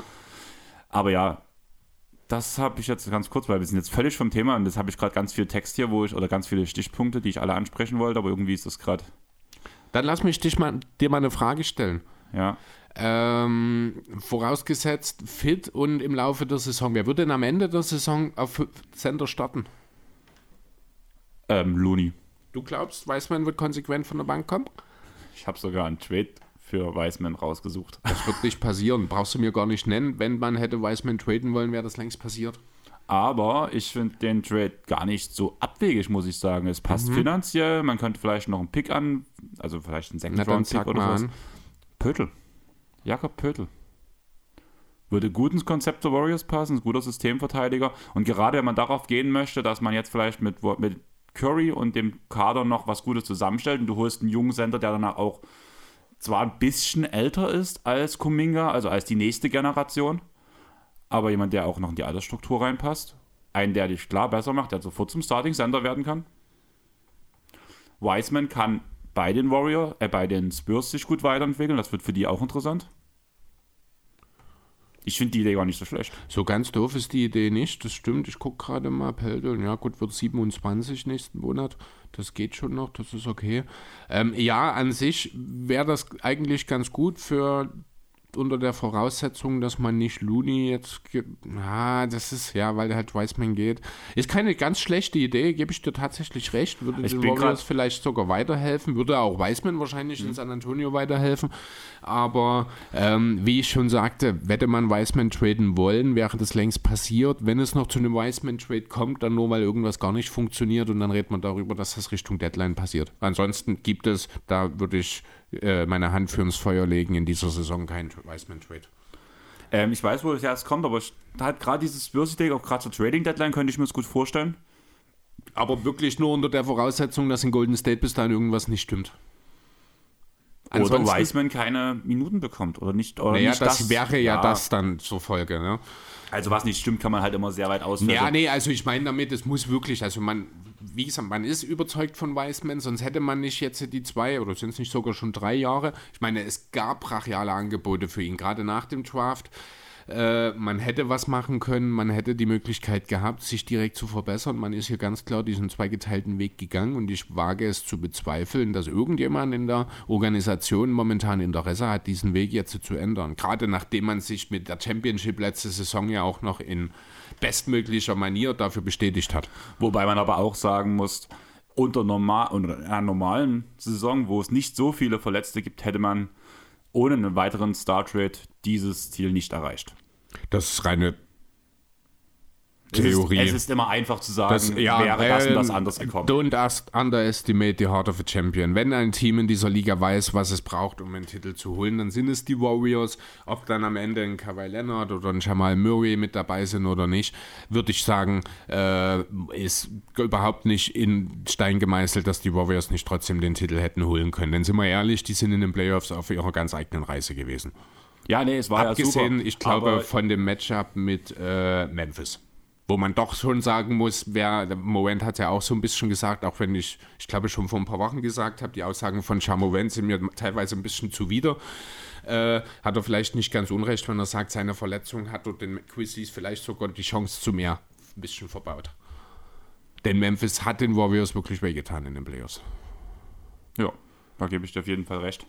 Aber ich finde es trotzdem cool, so dieses ähm, Zähne zeigen, sage ich mal, der Grizzlies. Mhm. Ja, aber man muss das alles so ein bisschen äh, vorsichtig sein und ein bisschen den Fuß stillhalten. Ich finde Selbstbewusstsein alles gut und schön, aber man soll doch bitte das Ganze gesetzt machen. Wie gesagt, das Thema Patrick Beverly hat man auch schon mal. Ja, es ist, ich, ich finde das ja eigentlich cool, wie der drauf ist, aber der ist so drüber, dass es einfach total unverhältnismäßig. Ach, die Aussage war spitze. Ja, das ist jede Aussage von Patrick Beverly kannst du da nehmen. Ich rede da nicht mal von einer speziellen gerade. Weißt du, von welcher ich rede? Nee. Wo ähm, gefragt wurde, ähm, was er von Anthony Davis und LeBron James so, lernen war, kann. Ja, ich war der, der letzte Saison in den Playoffs gewesen ist. Die spielen mit mir und nicht ich mit denen oder sowas. Ne? Ja, so läuft Sie können hier. von mir lernen, ich nicht von Ihnen. Ja, das ist, das ist ja okay, aber Beverly hat halt auch schon ganz andere Sachen. Wenn der dann anfängt, über basketballerische Fähigkeiten von einem Damian Lillard oder einem Steph Curry zu reden, dann hat das einfach nichts mehr mit Logik zu tun. Und ich finde, bei allen Trash-Talk und bei allem überbordenden Selbstbewusstsein oder auch Arroganz sollte man doch bitte immer mit beiden Füßen auf dem Boden stehen. Thema kontroverse Aussagen. Ähm, ich werde mir nie wieder ein Anthony Edwards Trikot oder ich werde mir kein Anthony Edwards Trikot mehr holen. Ja, ist auch richtig und ich finde, der ist auch gut weggekommen mit seiner kleinen Strafe, die er dort gekriegt hat, gerade wenn man bedenkt, was Robert Zar war. Äh, für natürlich andere Aussagen und auch in anderen Dimensionen, aber am Ende sind es was, 40.000 Dollar gewesen? Mhm. Das macht die Maximalstrafe halt. Ah ja, also sorry, aber ich finde, für so eine Aussage darf man ihn ruhig auch für ein paar Spiele suspendieren. Ja. Hast du danach auf den, auf den Tweet der Strafe der Liga Aaron Gordon seinen Retweet gesehen? Das habe ich mir auch kopfschüttelnd gedacht, was das soll, wo, wo Aaron Gordon das auf einmal herholt. Da hat er wirklich sich quasi drüber lustig gemacht, dass Anthony Edwards eine Strafe bekommt oder sein Unverständnis ausgedrückt. Das konnte ich mir auch überhaupt nicht erklären, wo das herkommt. Äh, ja, es sind sehr, sehr viele seltsame Prozesse, die in den Köpfen von eigentlich, wie ich bisher dachte, halbwegs brauchbaren Menschen umgehen. Ja. Scheinbar. Auf jeden Fall ist es traurig, es sind halt direkt zwei Spieler, die sich mhm. disqualifiziert haben, dass ja. irgendwann mal ein Trikot von ihnen bei mir im Schrank hängt. Ja. Obwohl ich ja von Anthony Edwards ja schon öfters mal gesagt habe, dass ich mir eigentlich eins holen möchte. Das ist jetzt vorbei. Dann doch eher Jaden McDaniels zum Beispiel. Aber Die Angelo Russell. Rudi Gobert. Oh, ich schenke dir ein Rudi Gobert-Trikot von den Timberwolves. Yeah, das geil. muss doch richtig sein. Das muss, das muss doch richtig Hass sein für dich, oder? Grillanzünder. Geht schon. Ach ja. Aber ja, wollen wir kurz zurück zu den zum Janko von den Golden State Warriors gehen? Ja, ich habe dort Fragezeichen nach wie vor. Also die haben das alle beiden, also ich nehme jetzt mal Weißmann raus, weil nicht viel gespielt, beziehungsweise gar nicht. Ich rede jetzt von Kuminga und Moody, die haben das beide sehr, sehr gut gemacht letzte Saison. Gerade Kuminga ist wahrscheinlich seiner Entwicklung sogar einen Schritt voraus. Ähm, das ist sehr schön, das wird auch wichtig und ich kann mir, ich glaube, den Namen habe ich letzte Woche nicht mitgenannt auf dem Zettel, weil Jordan Poole in dem Team steht. Aber ich muss ganz ehrlich sagen, wäre Jordan Poole nicht da, könnte ich mir vorstellen, dass Kuminga auch eine Six-Man-Rolle spielen könnte und auch in der äh, Konversation dazu stattfinden könnte. Funktioniert natürlich nicht, weil der Top-Kandidat äh, einfach mal neben ihm spielt mit Poole. Oder einer der Top-Kandidaten zumindest. Ähm, dazu hast du ja schon angedeutet, in welche Richtung es defensiv für ihn gehen kann. Jetzt stellt sich mir gerade die Frage, wie groß ist Kuminga? Ähm, 6, 8, das ist wie viel? Das sind 2,3 Meter. Drei. Ja, doch, das ist, ich glaube, ziemlich genau dieselbe Größe, auch die in Draymond Queen hat. Ich glaube, Queen 1,98 sogar bloß. Ist Queen sogar ein bisschen kleiner, kann sein. Ähm, ja, das kann äh, sehr interessant sein, aber mit Moody und Kuminga mit, äh, in größeren Rollen hast du halt immer die Sache, ich meine, es ist eine sehr außergewöhnliche Geschichte. Du bist amtierender Champion, hast äh, in der folgenden Saison zwei Sophomores und einen Center, der ja gefühlt eigentlich auch noch irgendwo zwischen Wookie und Sophomore steckt, die wichtige Pos äh, Minuten in der Rotation einnehmen sollen, wo ich mir sogar vorstellen kann, dass vereinzelt mal einer von denen auch in Closing Lineups auf der Platte stehen kann, im Fall von Foul Trouble, im Fall von irgendwelchen Matchup-Thematiken beispielsweise. Ähm, und ich finde, da gibt es viele Fragezeichen. Einfach ähm. sind die bereit schon vom Kopf, von den, auch physisch ist es ja nochmal ein Unterschied, ob du zwölf Minuten spielst oder ob du 25 Minuten spielst, drei oder viermal in der Woche. Ne? Das darf man ja auch nicht unterschätzen. Sind die drei schon soweit? Ähm, wie gesagt, bei Kuminga vom Kopf her mache ich mir am wenigsten Sorgen. Da habe ich eher Angst, dass er überdreht regelmäßig, wenn ich ehrlich sein soll. Moody kann ich nicht so richtig einschätzen. Der wirkt auf mich so ein bisschen eigentlich wie ein sehr, sehr abgeklärter Typ der aber dann doch irgendwo seine Grenzen finden wird. Ja, finde ich sehr passend. Also. Ne? Und weil Wiseman ist halt, ist, Wiseman ist ein Poker, ist eine Lotterie.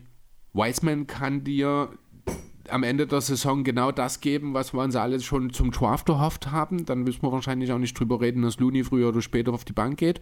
Wiseman kann aber genauso gut sich noch mittelfristig zu einem totalen Bast entwickeln. Das ist die große Frage. Ähm, ich finde, das sind zu viele Fragezeichen. Diese Fragezeichen werden in der Regular Season auch bestimmt einige Siege kosten. Dazu mehr, äh, mehr Konkurrenz einfach auch in der Spitze im Westen. Ähm, ja, und dann ist diese Replikation, Replizierung von Platz 3 und 53 Siegen ist in meinen Augen eine absolute Utopie. Gerade auch, weil ich habe es ja schon ein paar Mal gesagt, ich glaube, dass man in Golden State ohnehin nicht den ganz großen Wert auf die Regular Season sehen wird. Da hast du mich auch ein bisschen mittlerweile mit deinen Aussagen überzeugt. Das habe ich auch ganz unten mhm. so ein mhm. bisschen stehen.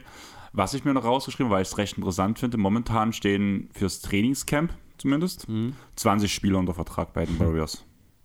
Nur fünf von diesen Spielern sind schon über 27 Jahren.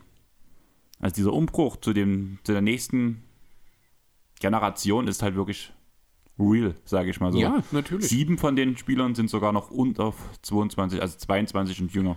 Ja gut, man muss ja natürlich sich auch die Frage stellen, welcher von diesen Spielern kann dann auch mittelfristig mal eine Rolle spielen. Ja, darunter ähm, sind Kuminga, da sind Moody, da ist Wiseman, Patrick Baldwin Jr. hat ein relativ hohes Standing. Also du hast schon ein paar Leute, die danach sind. Pool ist auch erst 23, muss man dazu sagen. Der ist auch noch mega jung. Mhm. Die Frage ist halt, wer macht so ein bisschen die größten Schritte? Ja, und das ist halt immer auch die Sache. Wie gesagt, also ich, die Warriors sind einzigartig äh, mit der Strategie, mit dieser Kultur, die sie hier gerade fahren. Das normalerweise gibt es das im US-Sport nicht, dass du gleichzeitig jetzt gerade äh, jetzt gerade äh, ein echter Contender bist und um Titel spielst und Titel auch gewinnst und gleichzeitig aber auch genau weißt, mit dem Personal, das ich hier habe, bin ich auch in fünf Jahren noch relevant. Das, ist, das passiert normalerweise nicht. Normalerweise in so einer Situation hast du vielleicht äh, gerade einen Titel geholt, hast dein Team auseinandergerissen, hast einen Haufen Picks und hast vielleicht in fünf Jahren Personal, mit dem du bauen kannst. Aber nicht, dass du es schon im Kader hast. Also ich, ich halt habe kein Beispiel, was auch nur ansatzweise eine ähnliche Strategie veranlasst. Ähm, das ist die deswegen, Spurs, die waren ein Jahr schlecht, haben dann nach dem Danken bekommen und haben direkt weiter angegriffen. Ja, aber warum waren sie schlecht? Weil sie David Robinson das ganze Jahr gebencht haben. Genau. Deswegen, ja? Also das aber, ist ja was völlig anderes. Ja, aber das ist genau dasselbe wie das Jahr, wo Clay Thompson und, und Stephen Curry verletzt waren. In dem Jahr hat man sich danach halt, hat man, glaube Wiseman. Wiseman geholt hat danach so ein bisschen diese ja, ganzen Picks angesammelt ja, man hat seine jungen Talente ausgebildet und konnte direkt danach weiter angreifen und das ist die Grundlage dafür, dass man jetzt diesen Kader hat. Ja, und doch ist das so außergewöhnlich. Ne, deswegen fällt es mir auch schwer, dort irgendwo was abzuleiten, weil es einfach, es gibt in dieser Form keine Beispiele. Es kann natürlich, selbst wenn wir ein vergleichbares äh, Team in der Vergangenheit mal gehabt hätten, kann es natürlich sein, dass die drei, vier jungen Spieler, um die es hier geht, sich dann auch völlig anders entwickeln, als das damals der Fall ist. Das kann immer passieren. Deswegen gibt es Draft-Busts, weil man halt vorher nie weiß, was wirklich geht. Und trotzdem äh, müssen wir am Ende natürlich nicht drüber reden, dass die Warriors in die Playoffs kommen werden. Ich denke auch, dieses Team ist gut genug, um die erste Playoff-Runde zu überstehen. Aber danach ist der Westen einfach zu stark. Wenn wir dann am Ende davon reden, dass nur noch vier Teams im Westen übrig sind, dann sind die Warriors dort nicht dabei. Genau, das sehe ich halt auch so. Und das, aber das ist halt auch so ein Punkt, was ich halt auch letztes Jahr mit voller Besetzung der Kader gesehen hätte. Ja, das hätte ich letztes Jahr anders gesehen. Weil letztes Jahr, gut, war noch nicht vor der Saison unbedingt diese Wiggins-Entwicklung abzusehen, unbedingt. Auch Gary Payton Jr. war jetzt noch nicht unbedingt das große Ding, aber schon zumindest früh in der Saison hat man dann schon gemerkt, ähm, ja, mit diesen Warriors ist zu rechnen. Und da hat ja auch noch ein Clay Thompson teilweise noch nicht mitgewirkt.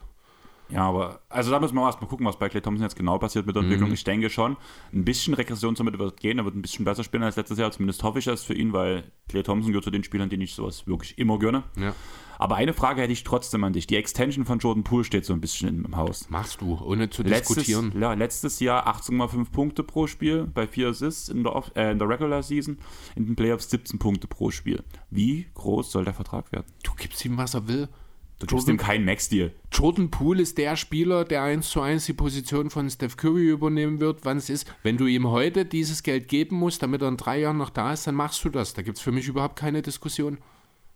Und was tust du bei deinem Kader danach einreisen dafür? Also die Aussagen sind ja schon, dass umso teurer der Vertrag wird, dass du danach halt auf jeden Fall über Queen und Wiggins sparen musst. Ja, also über Draymond Queen haben wir neulich schon mal geredet. Ich sehe Draymond Queen ohnehin das Team wechseln, weil die Warriors sind nicht bereit, ihm einen Maximaldeal zu geben. Würde ich um Himmels Willen nicht tun, er ist 32. Äh, ja, er ist 32, er ist zwar jetzt aktuell noch äh, sehr gut, aber hier kommen wir auch wieder an den Punkt, ne? eigentlich musst du ihm das Geld geben, Thema Belohnungsprinzip, du bezahlst ihn danach. Andererseits äh, kommst du natürlich an irgendeiner Stelle auch an die wirtschaftlichen Realitäten und wenn ich mich entscheiden muss, ob ich jetzt dem 32-jährigen Trim Queen noch drei Jahre voll bezahle oder Jordan Poole für die nächsten fünf Jahre im Team habe für dasselbe Geld, sinngemäß wird nicht eins zu eins dasselbe Geld sein, dann nehme ich immer Jordan Poole. Ja, Weil du, hast Kuminga nicht, und Wiseman. Aber du gibst nicht für einen Sixth Man, gibst du keinen Max Du bezahlst nicht den Sixth Man, du bezahlst deinen Superstar der Zukunft. So musst du das sehen. Du würdest doch auch für einen siebten Pick oder sowas, würdest du doch oh. auch, wenn du mit ihm verhandeln würdest, keine sieben oder acht Millionen oder fünf oder sechs, was er bekommt dort an der Stelle, würdest du ihm doch auch, wenn du es verhandeln könntest, nicht geben, weil er es noch gar nicht gezeigt hat. Also. Jordan Poole hat uns schon gezeigt, was er kann. Jeder in der Organisation weiß, was Jordan Poole in der Zukunft für die Warriors wert ist. Sonst hätte man ihm den diesen Sommer getradet. Aber er ist kein Max-Deal wert. Also bei Weitem noch nicht. nicht. Auch wird er auch nicht. Das wird immer, also er ist ein guter Spieler, ohne Frage, hat auf jeden Fall Starterpotenzial in einem guten Team aber er wird nie deine erste, zweitbeste Option in dem also Contender-Team sein. Zweitbeste auf jeden Fall. Sehe ich überhaupt nicht. Ja, das sehe ich bei ihm. Also da sind halt wieder bloß, dass wir mhm. halt so, also, also dass wir eine andere Vorstellung von dem ja. Spiel haben. Also ich habe bei mir hier zum Beispiel stehen, ich würde ihm 100 bis 120 Millionen auf vier Jahre gehen, im Idealfall das Frontloader. Das ist ein Max-Deal für ihn. 120 das ist der Brunson-Deal, das ist kein Max-Deal. Also 104 Millionen, deswegen halt 100 bis 120 Millionen. Brunson ja, habe ich so ein bisschen einen Vergleich gesetzt, oder? Ja, aber viel mehr. Er, ist, er kommt aus einem Woogie, das ist fast ein Max-Deal für. Ja, gut, es ist nicht ganz mit den höheren Steinen. Genau, ja, also ein Max-Deal ja, für okay. einen Rookie ist 30 Millionen nicht unbedingt, ja, aber ich würde sofort über 25 Millionen, hätte ich überhaupt keinen Zweifel. Ein Vertrag Na, für ja die maximale Länge. Und da diskutiere ich gar nicht Okay, drüber. also reden wir jetzt doch um den, über denselben Betrag Wahrscheinlich, sozusagen. keine Ahnung. Da hatte ich vielleicht für den Maximaldeal ein bisschen den falschen Bereich drin. Weil der Rookie ähm, Max, der, der beträgt, glaube ich, mittlerweile so um die 30 Millionen pro ja, Jahr. Ja gut, 30 gibst du ihm vielleicht nicht unbedingt, aber ich wäre ohne zu zögern 26, 27. Von mir aus auch ein, von, äh, ja, von mir aus auch ein absteigenden Maximaldeal, wo du ihm die 30 im ersten Jahr gibst, aber in fünf Jahren bezahlst du ihm nur noch was sind dann übrig? Keine Ahnung, 24 oder sowas. Also ich hatte bloß mal geguckt, der Deal von Brunson, der ist ja auch ähm, absteigend. absteigend. und im ersten Jahr bekommt er 27 Millionen. Mhm. Und im letzten, glaube ich, 23 Millionen. Ja, das ist okay. Und äh, ich würde, ich würde Pool mehr als Brunson geben. Deswegen habe ich diese 100 bis 120 mhm. Millionen angesetzt. Weil ein bisschen mehr verstehe ich schon, dass man es ihm gibt, weil ich halt ja auch meine Fragezeichen bei Brunson habe. Die habe ich bei Pool auch, aber die sind nicht so groß, vor allem in dem Konzept der Warriors, wie bei Brunson bei den Knicks ist. Ja, genau. Das ist halt der Punkt, den ich dahinter sehe, aber so ungefähr in. Aber ich muss auch am Ende, muss ich ganz ehrlich sagen, am Ende, wenn es dafür nicht reicht, wenn Pool mehr will, ich, ich würde es ihm geben. Mhm. Weil er ist Jetzt, du musst ja auch mal sehen, er hat jetzt seit drei Jahren von Curry gelernt, er ist eins, der hat die Warriors-DNA mittlerweile im Fleisch und Blut. Selbst wenn er, und das ist völlig klar, nicht ganz das Talent hat von einem Steph Curry, auch wenn er vielleicht zwei Stufen unter einem Steph Curry ist, ist er immer noch jemand, der äh, dir als Starter 20 und 5 Easy Points, also auch effiziente Punkte in jedem Spiel geben kann. Ist das jemand, der äh, stückweise heiß laufen kann, der Spieler alleine entscheiden kann, der für Ordnung sorgen kann, der einfach ein wichtiger Bestandteil für die Zukunft ist. Und das wissen die Warriors schon seit ein oder zwei Jahren. Und deswegen werden die Warriors ihm im Endeffekt auch nahezu alles geben, was er will, weil sie genau wissen, er ist unsere Absicherung für die Zeit, wenn Steph Curry nicht mehr da ist. Dann würde ich sagen, hau mal raus. Wie viele Siege hast du hier stehen? Und welcher ähm, Platz ist das bei dir? habe ich, was waren es, 53 letzte Saison, mhm. die werden es wie gesagt nicht. Also ich gehe hier mit 48 und am Ende wird es Platz 5 oder 6. Platz 5. Ich bin pessimistisch. Ich habe 46 Siege, ich sehe sie sogar, sogar hinter den Mavs. Es kann durchaus Einfach passieren. aus dem Grund, ähm, also ich habe mir so als Punkt aufgeschrieben, also um das halt darzulegen. Zum einen hast du mich ganz schön überzeugt, dass die Veterans halt ein bisschen weniger Last tragen werden, ein bisschen runter, äh, ein bisschen ruhiger spielen werden. Außerdem muss man sagen, sie werden älter, das heißt auch ein bisschen, ja. also ich bin nochmal der festen Überzeugung, Curry kann die Saison von, letztes, von letztem Jahr nicht replizieren. Nee, glaube ich auch nicht. Gut, muss danke, er nicht, will er nicht, genau. kann er aber auch nicht. Genau. Deswegen gehen ein paar Siege flöten. Danach will man die jungen Spieler ausbilden, was schon eine klare Aussage ist. Wenn man junge Spieler ausbildet, verlierst du automatisch, verlierst du automatisch mehr. mehr Spiele. Und danach halt dieser Verlust. Also ich habe ja auch gesagt, ich finde, Dante DiVincenzo macht viel weg, was ähm, durch Peyton und Porter verloren ging, aber halt nicht alles. Und das ist halt genau der Punkt. Dadurch sehe ich halt weniger Siege und ich komme am Ende bei 46 Siegen raus, was Platz 8 bei mir sogar aus dem Westen ist. Okay. Ja, in die Play-Ins wollte ich sie nicht runter. Das wirkte dann irgendwie wie Majestätsbeleidigung, aber Platz 5 oder 6, also. Na, das Ding ist, ich habe halt heute wirklich da, also so langsam, wie gesagt, ich habe ja kein komplettes Power-Ranking jetzt schon erstellt. Mhm. Das ist ja alles gerade so, wenn ich halt drüber nachdenke. Allerdings nehme ich so ein bisschen Bezug auf die Plätze, die ich schon vergeben habe und auf die Siegszahlen, die ich vergeben habe aus den vorherigen Pots. Wenn ich mir überlege, die Clippers sehe ich weiter vorn. Denver haben wir weiter vorn. Timberwolves sehe ich weiter vorn. Ähm, Memphis reden wir gleich drüber. Mhm. Ähm, wen haben wir jetzt noch? Wen habe ich jetzt noch vergessen? Die Suns sehe ich weiter vorn. Genau. Und damit bin ich schon bei fünf Teams. Mhm. Dallas sehe ich weiter vorn, ist sechs. Weißt ja, über, über, Dallas kann man diskutieren, aber ja, ja ich, sehe schon, ich sehe schon, wo es herkommt. Es ist, wie gesagt, ähm, Heimvorteil habe ich für die Warriors überhaupt nicht im Bild gehabt. Und ich habe ja zum Beispiel auch die Pelicans, wo die ich ja auch relativ gut sehe mhm. nächstes Jahr, weißt du? Und da ja, aber die sehe ich nicht über Golden State. Also da muss man dann irgendwo, also da hörst du dann irgendwann auf, äh, dass soweit das sehe ich dann nicht kommen. Was mir übrigens äh, in der Recherche noch aufgefallen ist, sind so nochmal zwei Statistiken, die mir aufgefallen sind, die ähm, in dem Zusammenhang auch relevant sind. Die Warriors sind ja nach, äh, schon immer ein Team gewesen, das nicht so ganz super gut damit umgeht, mit dem Ball. Haben letzte Saison schon die zweitmeisten Turnover ligaweit produziert.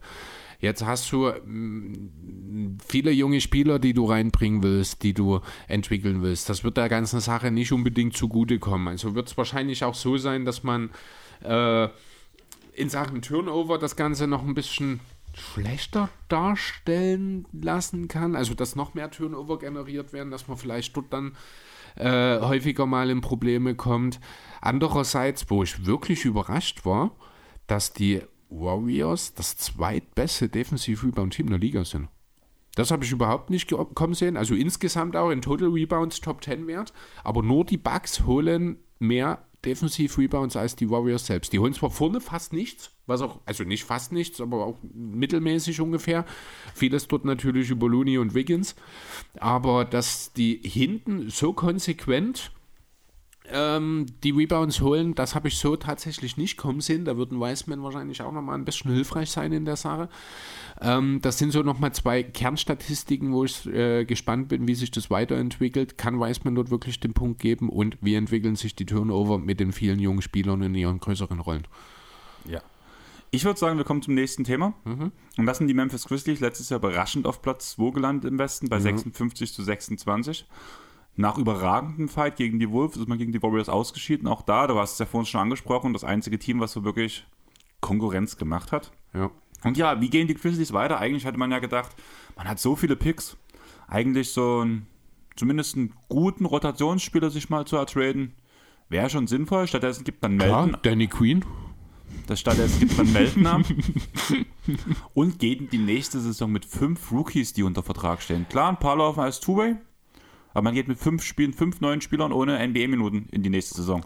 Ist, also ich verstehe nicht so ganz, was äh, Memphis macht, wenn ich ehrlich sein soll. Einerseits machen sie im Grunde genommen das dritte Jahr in Folge jetzt dasselbe.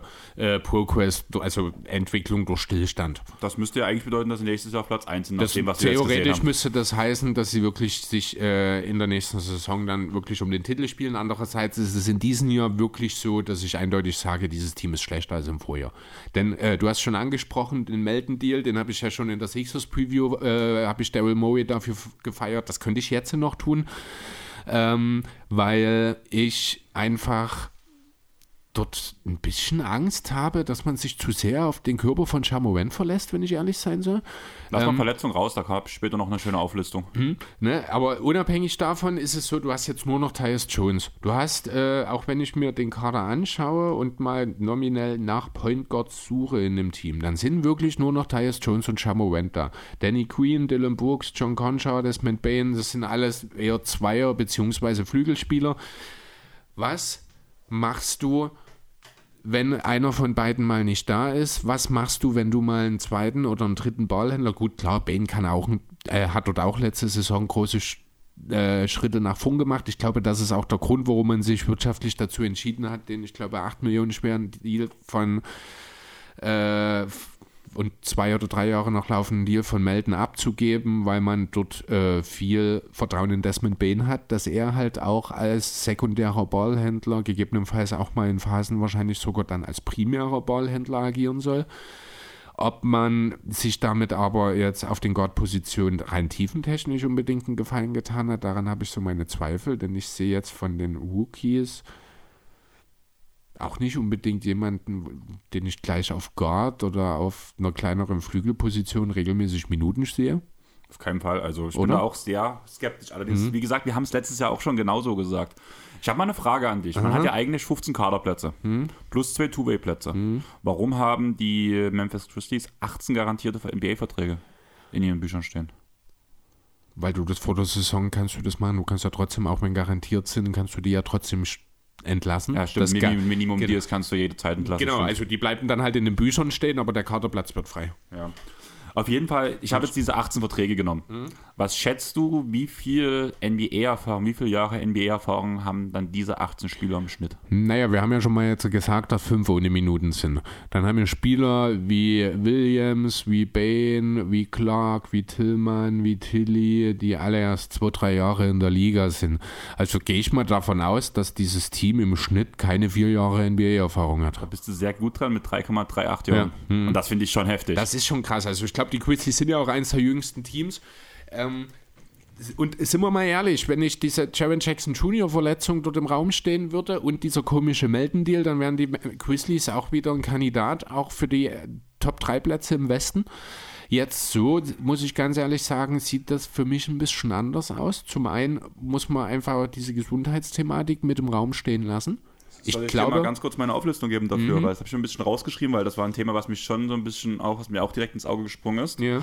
Also zum einen fällt ja Queen auf unbestimmte Zeit aus, muss man sagen. Danny ja. Queen würde ich glaube für dieses äh, in dieser Saison maximal dann kurz vor den Playoffs vielleicht, wenn es dazu kommt, wieder zurückkommen. Der wird aber den Großteil der Saison gar nicht spielen. Ja. Na, das Ding ist, es wurde ja keine Disable Player Exception für ihn rausgeben, zumindest habe ich für es, den Fall. Nee, weil es nicht sicher ist, dass es bis zum Ende der Saison ist. Genau. Genau. Jaron Jackson Jr. steht out für vier bis sechs Monate. Das genau, bedeutet, also ich habe vom Verletzungszeitpunkt mal geguckt. Frühestens im Januar rechne ich mit ihm. Aber also frühestens laut die vier Monate wären im November vorbei, muss mhm. man dazu sagen.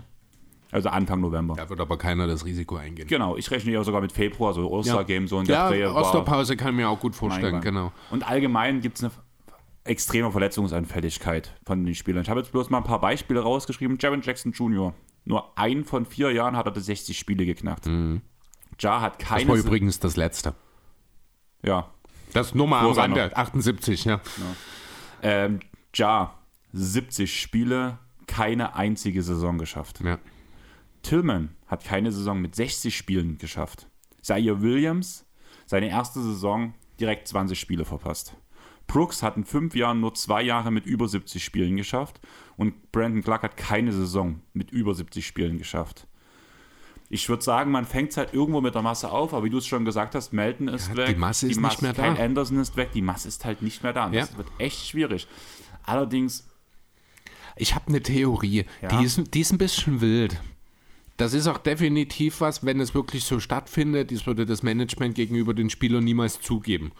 Aber ich habe das Gefühl, man will in Memphis, weil man doch festgestellt hat letzte Saison, dass man seiner Entwicklung, die man sich wahrscheinlich auch selber als Franchise gestellt hat, deutlich voraus ist. Man will jetzt äh, versuchen, Erfahrungen zu erzwingen. Deswegen hat man sich jetzt künstlich ein bisschen verschlechtert. Kommt noch die Tri Triple J-Geschichte dazu. Ich glaube, die Verantwortlichen in Memphis wollen ihr Team in der ersten Playoff-Runde mal richtig auf die Fresse fliegen sehen um diese Erfahrung zu machen für dieses junge Team, das früh zu machen in einer Phase, wo es noch nicht so weh tut, weil man noch keine echten Ambitionen hat. Ähm, es klingt total doof, kann auch totaler Schwachsinn von mir sein. Ähm, es ist eine, eine extrem bescheuerte Herangehensweise, völlig außerhalb von jeglichen Emotionen, eine unheimlich nüchterne eigentlich Business-Entscheidung. Aber das ist das Einzige, wie ich mir diese Offseason erklären kann, wenn ich ehrlich sein soll. Also ich weiß, auf was du raus bist, gerade nach den Aussagen wie zum Beispiel von Jamorant wäre das ja sogar mal irgendwo sinnvoll, dass ja, die mal Erdung, Erdung genau. auch so ein bisschen. Ne? Also ich glaube, ich habe, ich muss ganz ehrlich sagen, dieses Grizzlies-Team ist mir ein bisschen zu abgehoben im letzten Jahr. Das hatte ich, glaube auch äh, vor ein paar Wochen schon mal angesprochen. Die sind mir nicht mehr so sympathisch wie am Anfang der Saison. Da hat auch das, was Chamorant so von sich gibt, spielt da durchaus eine Rolle. Äh, ich glaube, denen würde das tatsächlich gut tun. Ich glaube nicht, dass das Front Office wirklich ernsthaft äh, solche Gedanken hat. Aber für mich ist es das Einzige gerade, und ich weiß, ich denke manchmal ein bisschen sehr abstrakt, aber wie ich mir das erklären kann. Denkst du quer? Nee, abstrakt. Ach, das muss ich noch erzählen, Fridays for Future Demo. Aha. Wir sind bei Pegida vorbeigefahren oder sowas in die Richtung. Da war ein AfD-Stand. Okay. Und erst kam eine Ansage vom, vom Moderator, vom Lautsprecher, ja, und jetzt alle mal bitte in Nazis rauschor. Und danach so, wo alle gerufen haben und danach so, okay, jetzt kannst du wieder Musik anmachen. Kafka, alle hassen Nazis. Und alle haben mitgesungen. Ja. Mit, also vor allem war es ja dieses, alle hassen Nazis nach, wenn man diese zweite und da war es ein bisschen leiser auf Platte ist, aber was man vor allem auch im Club hört, mhm. dass dann alle nach sind, alle hassen Nazis, nochmal mhm. danach. Und da auch auf dem Lauti war das halt wesentlich leiser. Und wenn dann einfach du hast so 8000, 4, 5 bis 8000 Leute, die dieses alle hassen Nazis mitbringen, während du am AfD-Stand vorbeigehst. Das ist geil. Das war ein tolles Gefühl. Ja, das glaube ich. Das war so ein, eins meiner Live-Goals, die ich jetzt die, die ich okay. dieses Jahr erfüllt habe. Aber ja. Was ich eher denke, ist, dass man jetzt gerade mit dieser Saison, man hat halt Spielzeit für junge Spieler geschafft. Ich sehe einen Zaire Williams, ich sehe einen Brandon Clark, einen Xavier Tillman, der halt Zeit die Zeit fressen sollen, die halt sich weiterentwickeln sollen, Ganz um kurz. die Rotation zu verkürzen. Mhm. Das Problem ist halt wirklich, dies, dass ich nicht, was ich nicht verstehe, ist der Punkt melden. Nee, verstehe ich gar nicht. Also, Aber den Kyle Anderson-Abgang kann ich voll und ganz nachvollziehen. Ja, den hätte ich, also der tut auch weh, weil ähm, gut, ich bin schon immer ein Fan von Slow-Mo gewesen, das ist kein Geheimnis. Ich finde, er bringt ein unheimlich gutes Skillset mit und so ungern ich es auch sage, aber ich muss den Minnesota Timberwolves für ihren fünften Starter gratulieren, den sie sich ja jetzt noch extra rangeholt haben, denn das wird Anderson wahrscheinlich sein. Ja, auf jeden Fall, also kann ich mir gut vorstellen, mhm. aber man hat auch letzte Saison schon gemerkt, dass er wesentlich langsamer geworden ist und gerade mit er dem heißt Person Slow-Mo, er ja. ist nicht langsamer geworden, er passt sich seinem Namen an. Ja, aber du weißt, was ich meine. Ja, ich weiß, was du meinst. Und gerade wenn du halt diese alleine diese drei Spieler, wenn du auch vielleicht noch Brooks mitnimmst, diesen, diesen Janko halt hast, dann ist es logisch, dass du ihn gehen lässt, weil du willst halt deinen Janko weiterentwickeln und da passt halt ein Kyle Anderson nicht mehr mit rein. Zumal du mit Queen ja noch einen Veteran hast, auch wenn er nicht viel spielen wird. Mit wem? Mit Queen. Der halt auch den so, Jungs ein bisschen ja, was erzählen klar, kann. Stimmt. Allerdings habe ich einen Trade hier stehen, mhm. der Queen woanders hinschickt. Und zwar nach okay. Utah. Dazu schickt man noch einen 3, den 23er First Lottery Protected mit und man bekommt dafür Clarkson. Ein Gunner von der Bank, der noch ein bisschen Playmaking ist, bekommt. Das ist so ein bisschen das, was vielleicht auch wirklich in Memphis noch fehlt, weil ich glaube, Dylan Brooks kann das nicht bringen. Ähm, wäre durchaus interessant, wenn du dann am Ende auch äh, schaust, das ist dann schon auch Nee, Brooks ist ja eigentlich der Starter auf der 3, ne? Hm. Jetzt wahrscheinlich, wenn Anderson weg ist. Ja, dann brauchst du unbedingt noch einen Scorer von der Bank eigentlich.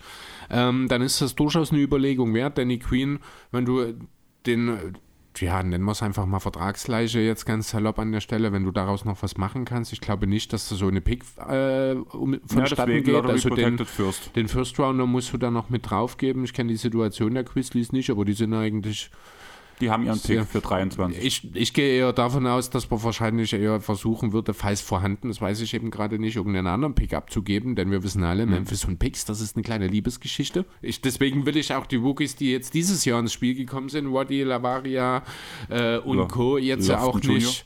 Oder ja, genau, Lofton Junior, der Dicke. äh, will die jetzt ja auch nicht zu schlecht reden, weil Memphis hat uns in den letzten Jahren regelmäßig vom Gegenteil äh, überzeugt, was das angeht. Aber ja, das wäre durchaus eine interessante Überlegung. Und das ist dieser Art Spieler, der wirklich noch fehlt in dem Team äh, in Memphis, einfach weil, wenn ich mir das anschaue, hast du eigentlich, gerade jetzt, wenn Triple J fehlt und wahrscheinlich, das wollte ich dich auch noch fragen, Brandon Clark diese Position als Starting Vierer übernehmen wird neben Adams? Würde ich sagen, also das war ja auch sowas, was ähm, letzte Saison die Christies schon oft gemacht haben, dass mhm. man sich so ein bisschen vom Gegner abhängig macht, wie man aufstellt und sowohl Xavier Tillman als auch Brandon Clark haben jeweils auf verschiedene Gegenspieler gute Rollen gefunden und das würde ich halt auch sagen, dass die beiden sich so die Minuten von Triple J teilen werden und je mhm. nach Gegner wird man halt den, mal den einen, mal den anderen aufstellen lassen. Ja, aber sind wir ehrlich, dann kommt außer Tyus Jones nicht viel Qualität von der Bank. Ne, du hast einen Zaire Williams und John Concha, die beide noch sehr, sehr, also oh, noch sehr, Williams sehr weit sehe ich Weg. nächstes Jahr einen großen Schritt machen. Das hoffe ich, aber das kannst du halt jetzt auch nicht. Also ich erwarte das auch, dass der sich entwickelt, aber mit ja. den paar Spielen, die er gemacht hat, mit den bisherigen Einsätzen, kannst du es halt nicht voraussetzen. John Concha ist jemand, der äh, Darf ich ganz kurz? Mhm. Also ich finde es schon beeindruckend, dass du mit einem Team, was in der zweiten Runde der Playoffs gekommen bist, mhm wo du 20 Spiele verpasst hast. Also hat er ja trotzdem noch 62 Spiele gemacht, Zaire Williams. Ja. Bei so einem starken Team trotzdem 8 Punkte, 2 Rebounds und eben 1 Assists auflegst, als Rookie. Ja, gut. Finde ich schon beeindruckend. Danach schon. halt auf das zweite Jahr gehend, wird er sich noch besser in das Team einfinden und das wird schon funktionieren. Ich bin eher gespannt, was Killian Tilly leisten kann. Tilly ist halt auch noch so ein Fragezeichen, ähm, was so ein bisschen gerade jetzt mit dem Triple J-Ausfall die Tiefe auf den großen Positionen in Frage stellt. Ähm, weil dort halt auch wirklich nichts mehr dahinter kommt. Du hast Adams, du hast Clark, Tillman und Tilly. Eigentlich ist es das. Von den Großen ist dann Lavaria, den habe ich hier jetzt noch mit aufgeschrieben. Ich finde Concha noch interessant, einfach weil er halt als Guard oder als. Concha ist für mich ist das ein 2-3er, der ja. von der Bank, aber auch dort, ich habe nur vier echte Flügelspieler in diesem Kader. Bane, Williams, Purks und Concha. Genau. Das ist nicht viel. Das ist für einen Contender ist das eigentlich nicht genug. Ne? Das wird natürlich ein bisschen besser, wenn Triple J da ist, weil theoretisch könnte er auch eine 3 verteidigen. Das muss man ja auch sagen. Er ist flink genug, er ist agil genug. Ähm, also ich muss auch ganz ehrlich sagen, in der Lineup Moen, Bane, Jackson, Clark Adams würde mir schon ein bisschen Angst machen. Wenn ich so drüber nachdenke. Aber das ist eine mhm. andere Geschichte an der Stelle. Ähm, was mir fehlt hier ist einfach, ist die Tiefe. Dadurch, dass du eben jetzt mit Melden jemanden abgegeben hast, heißt das, dass die, die letzte Saison noch teilweise 2 und 3, äh, also mehr 3, also wirklich Flügel äh, von der Bank gespielt haben, die müssen mehr auf die kleinen Positionen. Du machst dir, du hast dir mit diesem Melden-Deal ein totales Loch aufgerissen. Ich bin mir gerade nicht sicher, aber ich glaube, die Verletzung von Triple J war dort schon safe, ne?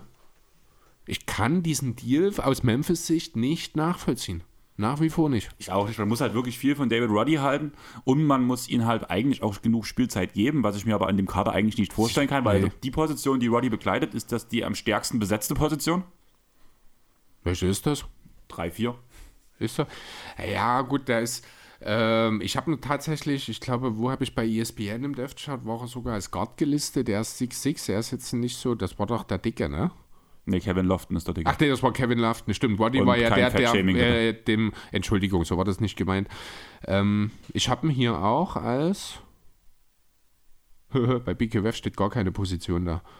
1,98, 115 Kilo, was für eine Wuchtbrumme, ey, meine Herren. Ja, Nee, müssen wir mal schauen. Aber ich finde, die, die Starting Five wird in Memphis immer noch sehr, sehr gut sein. Auch ohne Triple J wäre das ein Team, das in der Lage ist, zumindest um die unteren Playoff-Plätze mitzuspielen. Ähm, wenn man denn entsprechend tiefer auf der Bank hätte. Und dort sehe ich ein riesengroßes Problem. Das ist aber in meinen Augen, und da schließt sich jetzt der Kreis, ein künstlich hervorgehobenes, äh, hervorgerufenes Problem, was dazu so, dafür sorgen soll, dass man eben dieses Jahr nicht so gut ist. Also das, ich kann es mir nicht anders. Oder man hat extrem hohe Erwartungen an irgendjemanden in Kader, die wir, was wir jetzt so in der Form nicht sehen. Darf ich ganz kurz? Ja? Dieses Thema nicht so gut sein wie letztes Jahr. Ich habe ja gerade den Lottery Protected First reingebracht gegen Clarkson. Was ist, wenn man wirklich nicht so gut sein will, weil ja nächstes Jahr die Double Draft sein soll? Eventuell. Wegen den, ja, das kann natürlich auch sein. Das wäre unter Umständen dann einfach ein Thema, worum man sich einfach weigert, den eigenen Deal dann, also den eigenen Pick in irgendeinen Deal einzubinden. Ja, aber macht das dann den Unterschied, ob du. Ich meine, noch in der Lottery werden sie nicht picken, darauf will ich hinaus. Ob, du dann, Talent ob du dann am Ende an 19 pickst oder an 24? Ich weiß es nicht, aber weißt du, was ich raus will? Das ich weiß, halt was du meinst. Ja. Und damit hast du ja schon zwei Gründe. Zum einen die Spieler erden zum, der dritte, der zweite Grund ist danach, dass du Spielern, die jetzt noch keine so größere Rolle bekommen, sei, sei es ein David Roddy, sei es ein Tillman, sei es ein äh, Williams. Tilly, Williams, genau, denen mehr Verantwortung erstmal geben kannst und, das, und damit absichtlich halt mehr Spiele verlierst, indem du deinen Kader halt weiter nach vorn bringst und noch ein Talent absahnst von einem Double Draft Jahrgang. Aber sind die Grizzlies in der Situation, wo ich mir noch um Draft Picks Gedanken mache oder suche ich mir lieber jetzt in der Situation, wo ich bin Spieler, die mir sofort weiterhelfen können, damit ich dann was schaffe? Wie gesagt, ne, ist so ein bisschen auch ähnlich wie OKC, die wahrscheinlich ohne die Holmgren äh, eine andere Beweg äh, sich anders entwickelt hätten diese Saison, tut das natürlich den Grizzlies extrem weh. Ich finde, es ist aber jetzt trotzdem die falsche Entscheidung, dem Team mit diesen Deals dann halt auch so ein bisschen unter zwischen den Zeilen, sage ich mal, zu sagen, ey, dieses Jahr ist irgendwie nicht so wichtig. Das, also, genau das, weil das ist und ich, so, ich finde, sowas ist immer ein schlechtes Zeichen ans Team. Ja, gebe ich dir halt vollkommen recht. Und da wären wir wieder bei genau bei dem Punkt aber, dass wir beide halt eigentlich vermutet haben, dass man halt irgendwie einen Spieler sich reinholt über die Picks und nicht mit fünf Rookies in die Saison geht. Ja, das ist schon Damit kurios. schließt sich der Kreis wieder zum Anfang vom Grizzlies-Thema. Ja. Aber meine Frage ist jetzt, was denkst du, wo werden die Memphis Grizzlies stehen? Ich habe noch eine andere Sache. Ich habe noch ein anderes Problem, was äh, in Memphis angegangen werden muss, was auch durch den Triple J Verletzung nochmal größer wird. Das sind die Freiwürfe. Memphis ist eines der schlechtesten Freiwurfteams der gesamten Liga gewesen letzte Saison. Ähm, ich habe es hier, man hat die drittschlechteste Freiwurfquote mit 73,4 Prozent gehabt, hat aber ligaweit die acht meisten mit 23, über 23 Freiwürfen pro Spiel genommen. Memphis hätte mit, einem, mit einer etwas besseren Freiwurfquote wahrscheinlich nochmal drei, vier Siege mehr auf dem Konto. Jetzt ist mit Sharon Jackson Jr. der Spieler mit der drittbesten Quote, der die zweitmeisten Freiwürfe im Team nimmt, raus. Ne, ich glaube, nur Morant nimmt mehr und nur Bane und ich glaube, ich weiß gar nicht, ob ich es auf die Schnelle da. Nur zwei Spieler treffen auch besser als er. Jackson trifft 82 Prozent, 82,3 genau. Ähm, ja, das ist ein Problem. Das ist ein Problem, was man hätte auch relativ gut angehen können, indem man vielleicht einfach mal nach ein, zwei Veterans, die da ein bisschen Einfluss haben können, gerade eben auf den dünnen Flügelpositionen, äh, hätte man da durchaus was machen können. Das gefällt mir überhaupt nicht. Auch in den Playoffs ist das alles andere als besser geworden, sondern eher im Gegenteil. War es sogar so, dass man dort das zweitschlechteste Team war, was die Quote angeht, mit 73,5 Prozent, also fast identisch, aber die drittmeisten, und zwar vier mehr als in der Regular Season genommen hat. Memphis lässt zu viele einfache Punkte liegen. Obwohl man sowohl im Offensiv- als auch im Defensiv-Rating Top 5 ist und eigentlich damit äh, Contender-Material ist, wird, wird man und noch das beste Rebounding-Team der Liga ist, wird man mit so einer Freiwurfschwäche nie ganz oben angreifen können. Also da muss ich ganz ehrlich sagen, das ist ein Riesenproblem, was die Grizzlies hier haben. Ähm, ja, ich weiß, wo es herkommt oder was du jetzt damit sagen willst dadurch, dass wir haben ja von uns über die Erfahrungen der Spieler geredet, schon so ein bisschen klar, Freiwurf ist halt was, was man halt unter Druck, aber so eine, eine NBA-Arena ist trotzdem immer neuer Druck. Vor allem die Leistungsträger bei den Grizzlies sind noch sehr jung. Ich glaube schon, dass sich das alles so ein bisschen nach oben korrigieren wird jetzt in den nächsten Jahren. Von daher, das sehe ich gar nicht so als Problem. Das wird kommen. Daran kann man arbeiten in mehreren Offseasons und damit wird das schon funktionieren. Aber ganz kurz noch dazu macht man halt jetzt, äh, mir, mir fehlt jetzt hier der, so ein bisschen der Druck auf die Spieler, wenn ich ehrlich sein soll das und zu machen. Überhaupt allgemein Druck auf die Spieler. Und wenn der Druck auf die Spieler, sind wir mal ehrlich, jetzt mit der Voraussetzung, wie die Grizzlies jetzt haben, man hat sich personell verschlechtert, man hat seinen zweitbesten Spieler für eine halbe Saison verloren. Das kann natürlich auch befreiend sein, dass man einfach rausgeht und zockt und es läuft und am Ende hat man eine 20 zu 3 Bilanz, in, äh, ist man die Saison gestartet. Das kann aber auch sein, dass komplett jede Spannung abfällt. Ich erinnere da an das äh, Spiel bei der Eurobasket gegen Ungarn, das letzte Vorrundenspiel, wo wir mit gefühlt 80 Punkten zur Halbzeit vorne waren und am Ende noch ins Schwimmen gekommen sind, weil sämtlicher Druck abgefallen ist, weil keine Spannung mehr da war. Und dann kann ganz schnell auch, wenn man mit äh, etwas falscher Einstellung in die Saison geht, kann die, der Saisonstart flöten gehen. Dann hast du vielleicht irgendwann eine Trainerdiskussion. Dann ist es vielleicht mal so, dass auch ein Chamo Wendt oder ein Tyus Jones oder ein Desmond Bain mal noch ein paar Spiele fehlen. Dann fehlt dir eine Ballhandling-Option. Dann gehen nochmal ein paar Spiele verloren. Und dann stehst du auf einmal da und musst zusehen, dass du irgendwie versuchst, Platz 6 noch zu erreichen. Dann ist meine Frage, was ist dein Take? Wo geht's hin? Ist super schwierig. Ich kann eigentlich, ich wenn ich äh, ganz kurz, also wenn ich jetzt die Warriors auf 5 oder 6 eingetaktet habe, sind die Grizzlies für mich irgendwie dahinter aktuell. Darf ich ehrlich sein? Ja?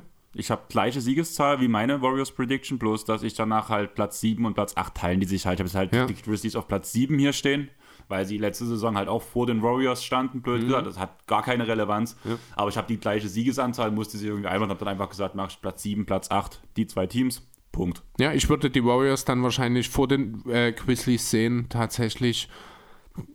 Ja, aber ich weiß nicht, Memphis gefällt mir nicht. Das ist. Memphis hat in den letzten zwölf Jahren, äh, zwölf Jahren, in den letzten zwölf Monaten, muss ich sagen, äh, was den Eindruck, den ich von ihnen hatte, viel verloren.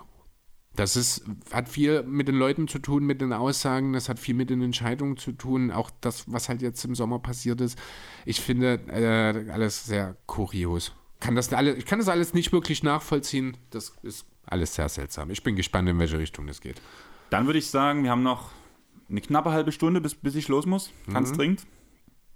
Würde ich sagen, wir reden noch schnell über den ähm, ich hätte fast Deepoy gesagt, aber den Cody, den Coach of the Year. Jo. Wer ist dein Platz 3? Ähm, also ich vorher vielleicht ganz kurz, wie bin ich rangegangen? Ich habe es ein bisschen anders gemacht als zuletzt. Ich habe tatsächlich unerwarteterweise nur drei Namen da. Äh, ich bin die Liga, die Teams durchgegangen und habe mal geschaut, welches Team könnte gegebenenfalls im Laufe der Saison überraschen, könnte überperformen, was wir jetzt so noch nicht auf dem Schirm haben. Ne, da, darauf davon bin ich ausgegangen. Also ich habe dann halt entsprechend, man kann natürlich jetzt nennen einen Mike Budenholzer, weil die Bugs wieder gut dabei sind. Man kann den Steve Nash nennen, wenn man davon ausgeht, dass die Nets gut dabei sind. Oder einen Tyron Lue. Diese ganzen potenziellen, also ich habe keinen Contender-Coach auf meiner Liste stehen. Es sind wirklich drei Teams, die ich irgendwo im Nirvana sehe, wo ich zumindest einen gewissen Case sehe, dass die tatsächlich etwas überperformen könnten. Und da habe ich auf Platz 3 Chauncey Billups stehen. Für die Portland Trailblazers ähm, neu zusammengestelltes Team. Erwartungen sind einerseits, ich glaube, intern, also in Portland relativ hoch, ligaweit aber sehr gering. Und wenn die es schaffen, sich irgendwie zumindest in den Dunstkreis mit einer absoluten brachialen Saison von Dame und Simons, wenn Nokic funktioniert, wenn Quent sich gut einfügt und man schafft sie irgendwie nicht am Ende dahin, aber in den Dunstkreis der Top 4 am besten, kann ich mir vorstellen, dass ein paar Stimmen für die Build-Ups abfallen. Ähm, ist aber sehr unwahrscheinlich, genau. Case. Mein Platz 3 ist der Inter Interimscoach der Boston Celtics. Eigentlich war Ime Udoka einer meiner Top-Favoriten. Das hat mhm. sich jetzt halt vor einer guten Woche jetzt geändert ungefähr. Oder vor einer knappen Woche vielleicht besser. Trifft es, glaube ich, zeitmäßig besser. Wird vor allem ein schwieriger Start werden, einfach aus dem Grund, da ja auch Robert Williams jetzt nochmal am Meniskus operiert mhm. wurde, fällt vier bis sechs Wochen aus, sollte zum Saisonstart wieder da sein, aber mal fehlt aber das Trainingscamp. Ist, fehlt das Trainingscamp. Ja. Gallo ist raus, was auch noch ein wichtiger Punkt ist, wo man ja extra noch für Tiefe gesorgt hat. Deswegen ist das schon ein wichtiger Punkt. Wenn man danach trotzdem über die Saison überrascht, sehe ich schon. Vor allem auch mit dieser ganzen Hintergrundgeschichte, dass Ime Odoka halt kurzfristig ausgefallen ist für das Jahr oder suspendiert wurde, dass jemand nachrutschen musste, dass man dieses Verletzungspech mit Gallo hatte. Ich finde, man kann, also ich bin eher rangegangen, man kann Storylines bilden. Und das ja. ist ja bei Coach of the Year viel eine Sache, dass es eine gewisse Storyline gibt, hm. solange es nicht einfach der Coach mit den meisten Siegen ist. Ja. Und deswegen, so ein bisschen auf das Thema bin ich rangegangen. Und deswegen würde mich jetzt dein Platz 2 interessieren. Nick Nurse. Das ist ein sehr langweiliger Pick, weil Nick Nurse wird in Zukunft wahrscheinlich das sein, was aktuell noch Craig Popovich ist oder was bis vor zwei, drei Jahren, als es bloß noch relevant waren, sage ich mal, Craig Popovich war oder eben Eric Spost war der, derjenige, derjenige, den du immer nehmen kannst, weil es auch nie ein falscher Pick ist der aber schon wirklich Außergewöhnliches mit den Raptors leisten muss, um dort ranzukommen. Äh, also es ist halt ein Team ohne diesen echten Superstar, was äh, aber sehr, sehr gut zusammen funktioniert, weil eben ein echtes System vom Coach etabliert wurde. Seine Box and One ist immerhin auch Europameister geworden, jetzt bei der Eurobasket. Scariolo ist ja äh, Nurses Assistant Coach gewesen bei den Raptors 2019.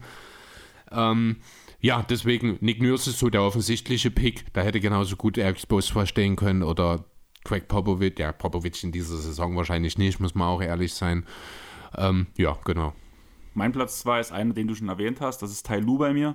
Einfach weil ich schon sehe, dass es halt eine erfolgreiche Saison sein wird, dass man aber trotzdem mit vielen Verletzungen umgehen muss mal wieder, beziehungsweise mit vielen Spielern, die halt immer mal Spiele verpassend ausfallen, dass man darauf Anpassungen machen muss.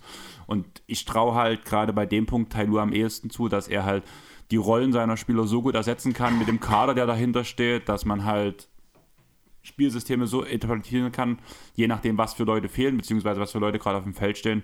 Dazu denke ich halt, dass er vor allem die Jungspieler wieder gut entwickeln kann, dass er halt Rollenverteilung bringt, dass wir wieder mal so Momente haben, wo wir denken, oh krass, der kann ja auch ganz gut bohren, wo wir das vorher nicht gedacht haben. BJ Boston denke ich da letztes Jahr zum Beispiel so ein bisschen dran. Und deswegen für mich Tailu Platz 2 ist der mhm. offensichtlichste Pick wahrscheinlich von meinen dreien, die ich jetzt bringen werde. Aber ich finde halt schon, dass der Tailu-Pick nicht so safe ist wie zum Beispiel der Budenholzer-Pick, zum Beispiel, den du vor uns genannt hast. Also ich muss ehrlich sagen, Tailus Chancen auf den Coach of the Year sehe ich sehr, sehr gering. Weil ich glaube, dafür müssen die Clippers wirklich die komplette Regular Season rasieren und mit Abstand vorne weggehen, weil das Team ist einfach so gut, genau. ähm, dass es wirklich auch was Außergewöhnliches leisten muss, um ja, den Coach halt dort äh, in die Erwähnung zu bringen. Für mich gibt es halt diese zwei Storylines, wie es dazu kommen kann. Einmal rasieren oder einmal es gibt wieder so viele Ausfälle oder, und mh. er führt sie trotzdem unter die Top 3 zum Beispiel der ja. Liga oder Top 4 der Liga. Aber auch da müsste schon, also ich verstehe es, äh, ich sehe, wo es herkommt, aber ich sehe es nicht sehr realistisch. Äh, genauso unrealistisch wahrscheinlich. Also ich habe wirklich gegambelt mit meinen Coaches of the Year, denn ich habe jetzt einfach mal Wes Anselt auf meine Nummer 1 gesetzt. Das ist der Coach der Washington Wizards. Für die, die es nicht wissen. Für die, die ich musste erst mal kurz überlegen, wer ist der Coach der Washington Wizards, bevor ich den Namen hingeschrieben habe, um ehrlich zu sein. Ich finde das schön, dass es uns bei unseren Platz, Platz 1 1 zu 1 genauso ging. Okay. Ähm, ja, warum Wes Anzelt und warum die Wizards? Also zunächst mal ist das Team eine absolute Wundertüte. Vier von fünf Stottern sind quasi neu oder haben noch nie miteinander gespielt. Ne, Morris und Barton sind neu dazugekommen. Christoph Porzingis hat äh, mit Biel noch keine Minute zusammengespielt. Dieses Team, wenn alles klickt, wenn Porzingis den defensiven Input hat, äh, wenn Hashimura, die, wie ich von dir vor ein paar Wochen gelernt habe, gute Dreierquote behalten kann. Ähm, ähm, das hat dir jemand anders erzählt. Das war Lorenzo wahrscheinlich Lorenzo dann, das, genau. genau. Weil er ja doch der Hachimura-Believer ist. Ja, genau. Also es war auf jeden Fall ein Pod, genau. Ähm, und Posingis eben dort dann funktioniert als defensiver Sender. Und sind wir ehrlich, in Gruppnähe ist Porzingis defensiv elitär. Er hat Probleme, wenn es nach draußen geht. Wenn es dort eine Lösung zu finden gibt, wenn die Wizards dort äh, sich als das Regular Season Team herausstellen, was ich durchaus in ihnen sehe, kann es am Ende, wenn alles, alles zusammenläuft, vielleicht sogar wirklich für ein vorderen Play-In, vielleicht sogar irgendwie für Platz 6 reichen. Ähm, und dann ist Wes halt ein ganz großer Kandidat dafür. Platz 6 sehe ich sehr optimistisch, so gut sehe ich ist sie nicht. Also wie gesagt, das ist, ist der ja, Best Case. Ne, ist die Idee, die ich gesucht habe jetzt hier, weil ich finde es immer super schwer vor der Saison, ob es nur Executive oder Coach of the Year ist. Du hast halt noch nichts gesehen, du kannst, du musst jetzt ein halbes Jahr predikten quasi. Und ich habe mir gedacht, ich probiere es mal anders. Ich suche mir jetzt Kandidaten raus, bei denen ich eine zumindest geringe Chance sehe, dass sie deutlich besser sind, als man sie erwartet. Und ich finde, das hat dann immer viel mit dem Coach zu tun. So bin dann, ich rangegangen. Genau, und dann wäre meine Frage an dich, was du von Chris Finch als Coach of the Year halten würdest. Äh, Minnesota. Schwierig, Im weil... Best Case ein Top-2-Team der Liga.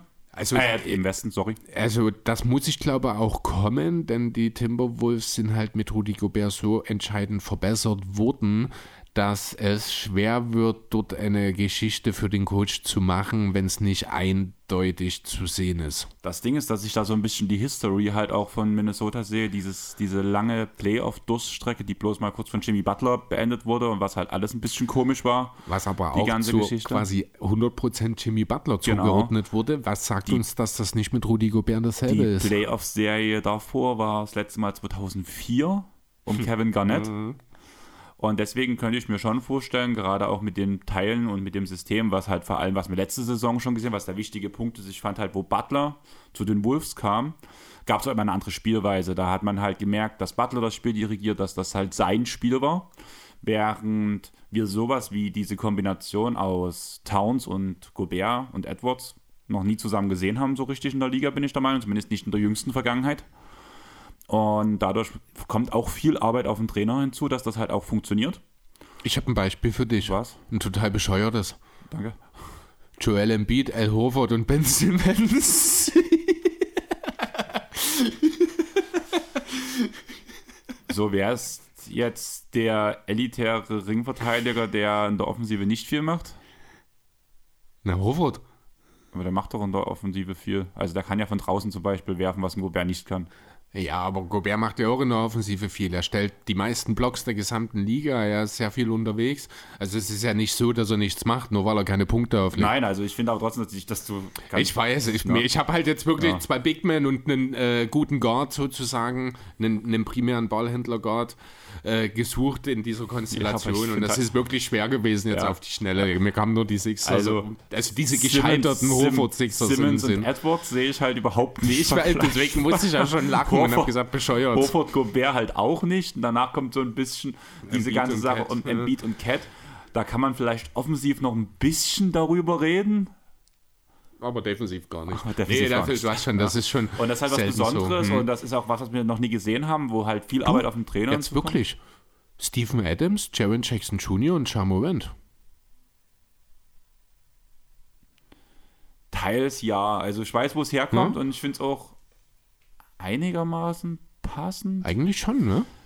Ja, ich finde halt vor allem, also vor allem dieser Punkt, wo ich noch nie drüber nachgedacht habe, dass Jaron Jackson Jr. und ähm, Carl Anthony Towns wirklich sehr ähnlich sind ja, eigentlich. Weil ne? wir auch die ganze Zeit davon reden, dass Cat halt einmalig als Offensivspieler ist. Und ja. klar, Triple J hängt noch ein bisschen der Entwicklung hinterher, weil er halt auch jünger ist und da noch nicht so lange in der Liga. Ich glaube, er ist auch ein Tick kleiner. Das ist so ein bisschen, äh, ich glaube, auch Thema, weswegen halt Triple J ja doch weitestgehend als Power Forward wahrgenommen wird, während man ja Towns eigentlich immer als Sender gesehen hat, bis ja. eben jetzt Gobert dazu kam. Ja, aber das, ich finde das wirklich gerade Aber es ist eigentlich ne? ein ganz guter Vergleich, ne? Ja, aber trotzdem muss man es halt erstmal sehen. Ja, na klar. So. Und halt mit dieser ganzen Geschichte, dass man sich damals komplett auf Butler eingeschossen hat und dass man halt kein neues System etablieren so wirklich muss und dass das halt ein Butler 1 1 System war, dass Garnett danach die andere relevante erst 2004 ist, diese ganze Durststrecke dadurch. Und wenn danach wirklich so ein bisschen was klickt, man wahrscheinlich halt auch ein bisschen höher steht, vielleicht so wirklich Top 4 in der Liga. Also nicht bloß im Westen, sondern in der Liga. Mhm dann kann ich mir da schon eine gute Geschichte vorstellen, dass halt Chris Finch vor allem als Überraschungstake so ein bisschen reinkommt. Ähm, die Frage ja. ist halt, wie überraschend das ist, weil es gibt halt die eine Fraktion, die sagt halt, das wird nie funktionieren, diese Kombination. Dann gibt es die andere Fraktion, also gerade in der Regular Season wird mhm. das hundertprozentig klicken. Sicher. Ja, nee, ich, äh, ich sehe, was du meinst. Ich sehe auch durchaus einen Case für ihn, aber da muss halt auch wirklich viel, viel zusammenstecken, weil ich glaube, das Narrativ eher Richtung Rudi Gobert als Richtung Chris Finch gehen wird. Kommt halt drauf an, bin ich der Meinung, wie die Perimeter-Defense funktioniert, wie, also was man für ein Defense-Konstrukt spielt, weil ich bin der Meinung, du kannst nicht dieselbe Defense, die du im letzten Jahr mit Minnesota Timberwolves gespielt hast, wo gefühlt alles geswitcht wurde, kannst du nicht mit Rudi Gobert spielen. Nee, theoretisch musst, musst du aber einfallen. auch nicht, weil du ja jetzt deinen Staubsauger hast hinten. Genau. Also du musst nicht mehr switchen, du kannst, für die Guards ist es halt einfacher, weil du weißt jetzt... Das ist aber genau die Sache. Zum Beispiel, das, ähm, das hat, glaube ich, Tobi Bühner mal erzählt, dass ähm, Anthony Edwards prinzipiell eher auch für das System zu viel geswitcht hat, als, als richtig geswitcht hat. Mm, ja. Und dass ich glaube gerade, dass die Defense der Timberwolves funktioniert, lag daran, dass die Aussage war, switcht einfach alles. Weil da mussten die Guards nicht drüber nachdenken, switchen wir, switchen wir nicht. Kann und sein. deswegen könnte ich mir vorstellen, dass das ein Problem sein könnte. Ja, nee, also das stimmt. Also Pick and Rolls mit Gobert kannst du nicht mehr einfach nur äh, dann switchen. Das wird nicht funktionieren, das ist richtig. Dazu musst du danach halt einen Cat als Perimeter-Defender halt besser hm. implementieren. Es gibt halt schon ein paar Fragezeichen und danach halt, Fall. ich glaube schon, dass die Defense Top 10 sein wird.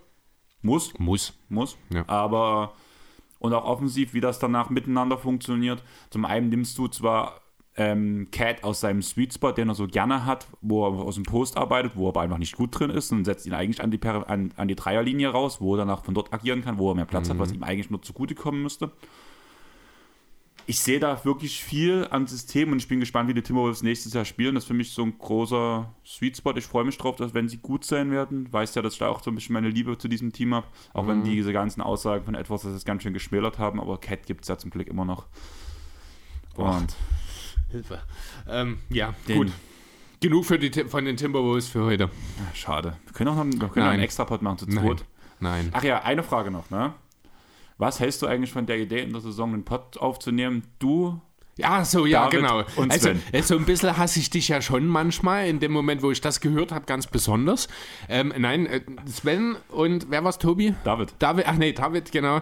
Ähm, ja, mit David habe ich ja schon mal den Solopod über die Celtics gemacht. Na, dann nimm doch Sven ähm, noch mit dazu. Nein, nein. Ich werde, es ist wirklich, ich könnte das sehr gerne über die Knicks machen weil die Knicks sind, obwohl auch Konkurrent äh, und Athletic Division für die Sixers nochmal eine ganz andere Geschichte als die Celtics. Ich werde mich nicht mit zwei Celtics-Fans zusammen hinsetzen und äh, das machen. Das kannst du schön vergessen. Und was würdest du davon halten, wenn wir dann zum Beispiel den Christian noch fragen, Hoge, von den Talking the Game Jungs? Die ist, ja. Der ist ja auch ein Philly-Fan. Und wir machen ein Battle, also so wie, wie so in einer Talkshow, wo ich der Moderator bin und euch danach halt verschiedene Szenen und sowas an den Kopf werfen und ihr müsst argumentieren, warum euer Team besser ist. Ah, nein, ich weiß nicht. Mal sehen, also keine Ahnung, das ist ja nur noch mal was ganz anderes als Aber das äh, cool. die Ursprungsidee. Ich habe jedenfalls nie vor, mich mit zwei Celtics-Fans hinzusetzen und dann, nee, das ist, Aber da fühle ich mich nie wohl. Das hat ja damit überhaupt nichts zu tun. Ich habe die Celtics nicht lieb. Ja, da kannst du ja mit Leuten diskutieren und sie aufklären. Du kannst sie ja bekehren. Wir werden sehen. Irgendwas Verrücktes jedenfalls. Ähm Leute, habt ihr das gehört? Ich habe ihn jetzt schon so weit gebracht, dass er von Nein auf keinen Fall zu Wir werden sehen gewechselt ist. Ja, wir kriegen das hin. Also ich, wie gesagt, ich mache keine Celtics-Analyse mit zwei Celtics Celtics-Fans. Das wird, wenn dann, ich, äh, ihr könnt gerne, Sven und David können das gerne in unserem Namen machen, zu zweit und wir veröffentlichen das bei uns. Ähm, aber nein, danke. wir kriegen ihn noch so weit. Also gut, ich freue mich drauf. Von daher würde ich sagen, wir haben es geschafft. Mhm. In 13 Minuten wollte ich eigentlich so langsam Richtung Auto los. Das heißt, ich kann noch in Ruhe hier noch abbauen. Das klingt eigentlich gar nicht so schlecht. Gleich geht es gegen den letztjährigen Tabellenführer im Handball. Also es wird schwierig. Ich hoffe, danach hat Friedel ein bisschen Zeit für mich. Wir werden mal wieder ein bisschen My Team bei NBA 2K zocken. Ich muss sagen, der Teil macht mir besonders viel Spaß jetzt derzeit. Okay. Also ich spiele es viel mehr. Du hast ja, so wie es bei dir klingt, ist es ja ähnlich. Nee, äh, mein Team habe ich noch gar nicht gespielt. Nein, mein Career. Äh, 2K meine ich Achso, ja, 2K. Also es hat mich wirklich, die äh, My Career-Sache hat mich ziemlich gefasselt. Fasselt? Gefasselt, sehr schön. Äh, hat mich doch ziemlich gefesselt, hätte ich gar nicht unbedingt gedacht, da ich die letzten ein, zwei Jahre nicht mehr ganz so dahinter war. Aber ich habe jetzt die Hauptstory durch muss sagen, ich bin ja äh, als Point Guard bei The Magic gelandet, weil ich mir dachte, wenn Orlando was fehlt, dann einen dominanten Point Guard. Und es hat sich als gute Entscheidung herausgestellt. Ist cool. Ich finde auch die neue äh, Wurfmechanik, die kommt mir entgegen. Also du weißt ja, ich und Werfen, das ist so eine Sache, passiert eigentlich sehr selten, dass ich mal einen Dreier überhaupt nehme und noch viel seltener, dass ich ihn dann auch treffe. Äh, das funktionierte bisher sehr gut. Also die neue Wurfmechanik, die ist ganz cool, die scheint mir entgegenzukommen. Macht Laune bisher, muss ich sagen. Hm, muss ich auch sagen. Also bei mir, das Einzige, was ich halt wirklich immer noch merke, bei My Team ist es ja nun wirklich so, dass ich ähm, da gibt es ja die Solo-Sachen und die Online-Sachen. Mhm. Und der Release-Punkt ist aufgrund der Verzögerung wahrscheinlich des Internets leicht versetzt. Und wenn ich halt sein. vorher Einzelspieler-Sachen spiele und danach auf den Mehrspieler-Modus wechsle, ähm, habe ich ein mal, Problem. Guck mal in die Einstellungen. Das habe ich jetzt auch. Es muss neu sein oder es liegt an der neuen Konsole. Das, also Next Gen, das weiß ich nicht genau, denn ich kann auch den Release-Punkt bestimmen. Also du kannst in den Einstellungen, ich glaube in den Controller-Einstellungen, ich weiß es nicht genau, kannst du auch entscheiden, äh, dieses Loslassen, ob das etwas später, etwas früher interpretiert werden soll. Das hat mir auch nochmal einen Schub gegeben dann in meinen Wurfquoten tatsächlich, als ich das von etwas zu früh auf etwas zu spät umgestellt habe. Also ruhiger dort mal reingucken, vielleicht hat das auch einen Einfluss darauf. Das kann ich halt auch mal mit Friedel probieren, weil mhm. er hat auch Probleme. Da können wir mal ein bisschen, wir ja. können auch gerne mal so einfach so ein paar Moves probieren. Das könnte man da mal probieren. Ja. Bei mir wäre es der Punkt, dass ich es eher früher einstellen musste, weil ich bin immer knapp unter mhm. dem grünen Strich. Das heißt. Ja, nee, musste dann ja. einfach probieren. Also ich habe dort auch zwei, drei Sachen wirklich probiert, bevor ich eine Einstellung für mich hatte, die, äh, wo ich sage, ja geil, das funktioniert jetzt. Und aber wenn du da hast, hilft das durchaus weiter. Dann werde ich mir das mal angucken. Ich würde sagen, wir lassen es jetzt. Chris, du kannst dich zurücklehnen. Nächste Woche zwei Teams. Eins relativ weit oben, Chris, eins von Chris seinen Lieblingsteams, das andere mit eins von Chris seinen Lieblingstrainern. Von daher wird, ach, glaube ich, wirklich eine lustige Runde nächste Woche, wenn alle kommen. Hm, wenn, wenn alle kommen, ja. Da wird es eine lustige Runde. Mm. Aber ich würde sagen, danke fürs Zuhören. Wenn es euch gefallen hat, lasst mal eine Bewertung auf Spotify und Apple Podcasts da. Bei Apple Podcast auch gerne mit einem kleinen Text, würden wir uns mega drüber freuen. Sonst folgt uns auf Instagram, Facebook und Twitter. Da werden wir auch immer, ab und zu lasse ich ja da mein Zeug los. Chris mhm. ganz selten, aber ab und zu kommt auch mal was. Das ist dann immer so ein kleines Highlight für mich. Kleines einmal, Highlight, ja. einmal so im halben Jahr, wenn dann Chris doch mal was getwittert hat, dann denke ich mir so, oh, wo kam das denn her? Special Moment. Ja. Also so fühle ich mich in dem Moment auch. Vielleicht macht es ja sogar zu meinem Geburtstag zum Special Moment, dass er irgendwas vom Erbe-Podcast postet, so ähm, Rudi Gobert vor MVP oder sowas. Da würde ich mich schon sehr drüber freuen. Oder ja, Boston genau. Celtics for Life. Wenn ich schon poste, dann muss es eben Schwachsinn bleiben. Genau. So wie manche Takes von dir, aber du hast ja deine jetzt gut begründet, wie du es gemeint hast. Von daher würde ich sagen, wir haben es geschafft für heute. Du kriegst jetzt die ganze Arbeit noch ab von Werbung machen und alles. Du bekommst nur noch von mir ein Bildchen zugeschickt, wo du danach die Werbung machen kannst auch. Von daher würde ich sagen, wir haben es geschafft. Tschaußen. Ciao.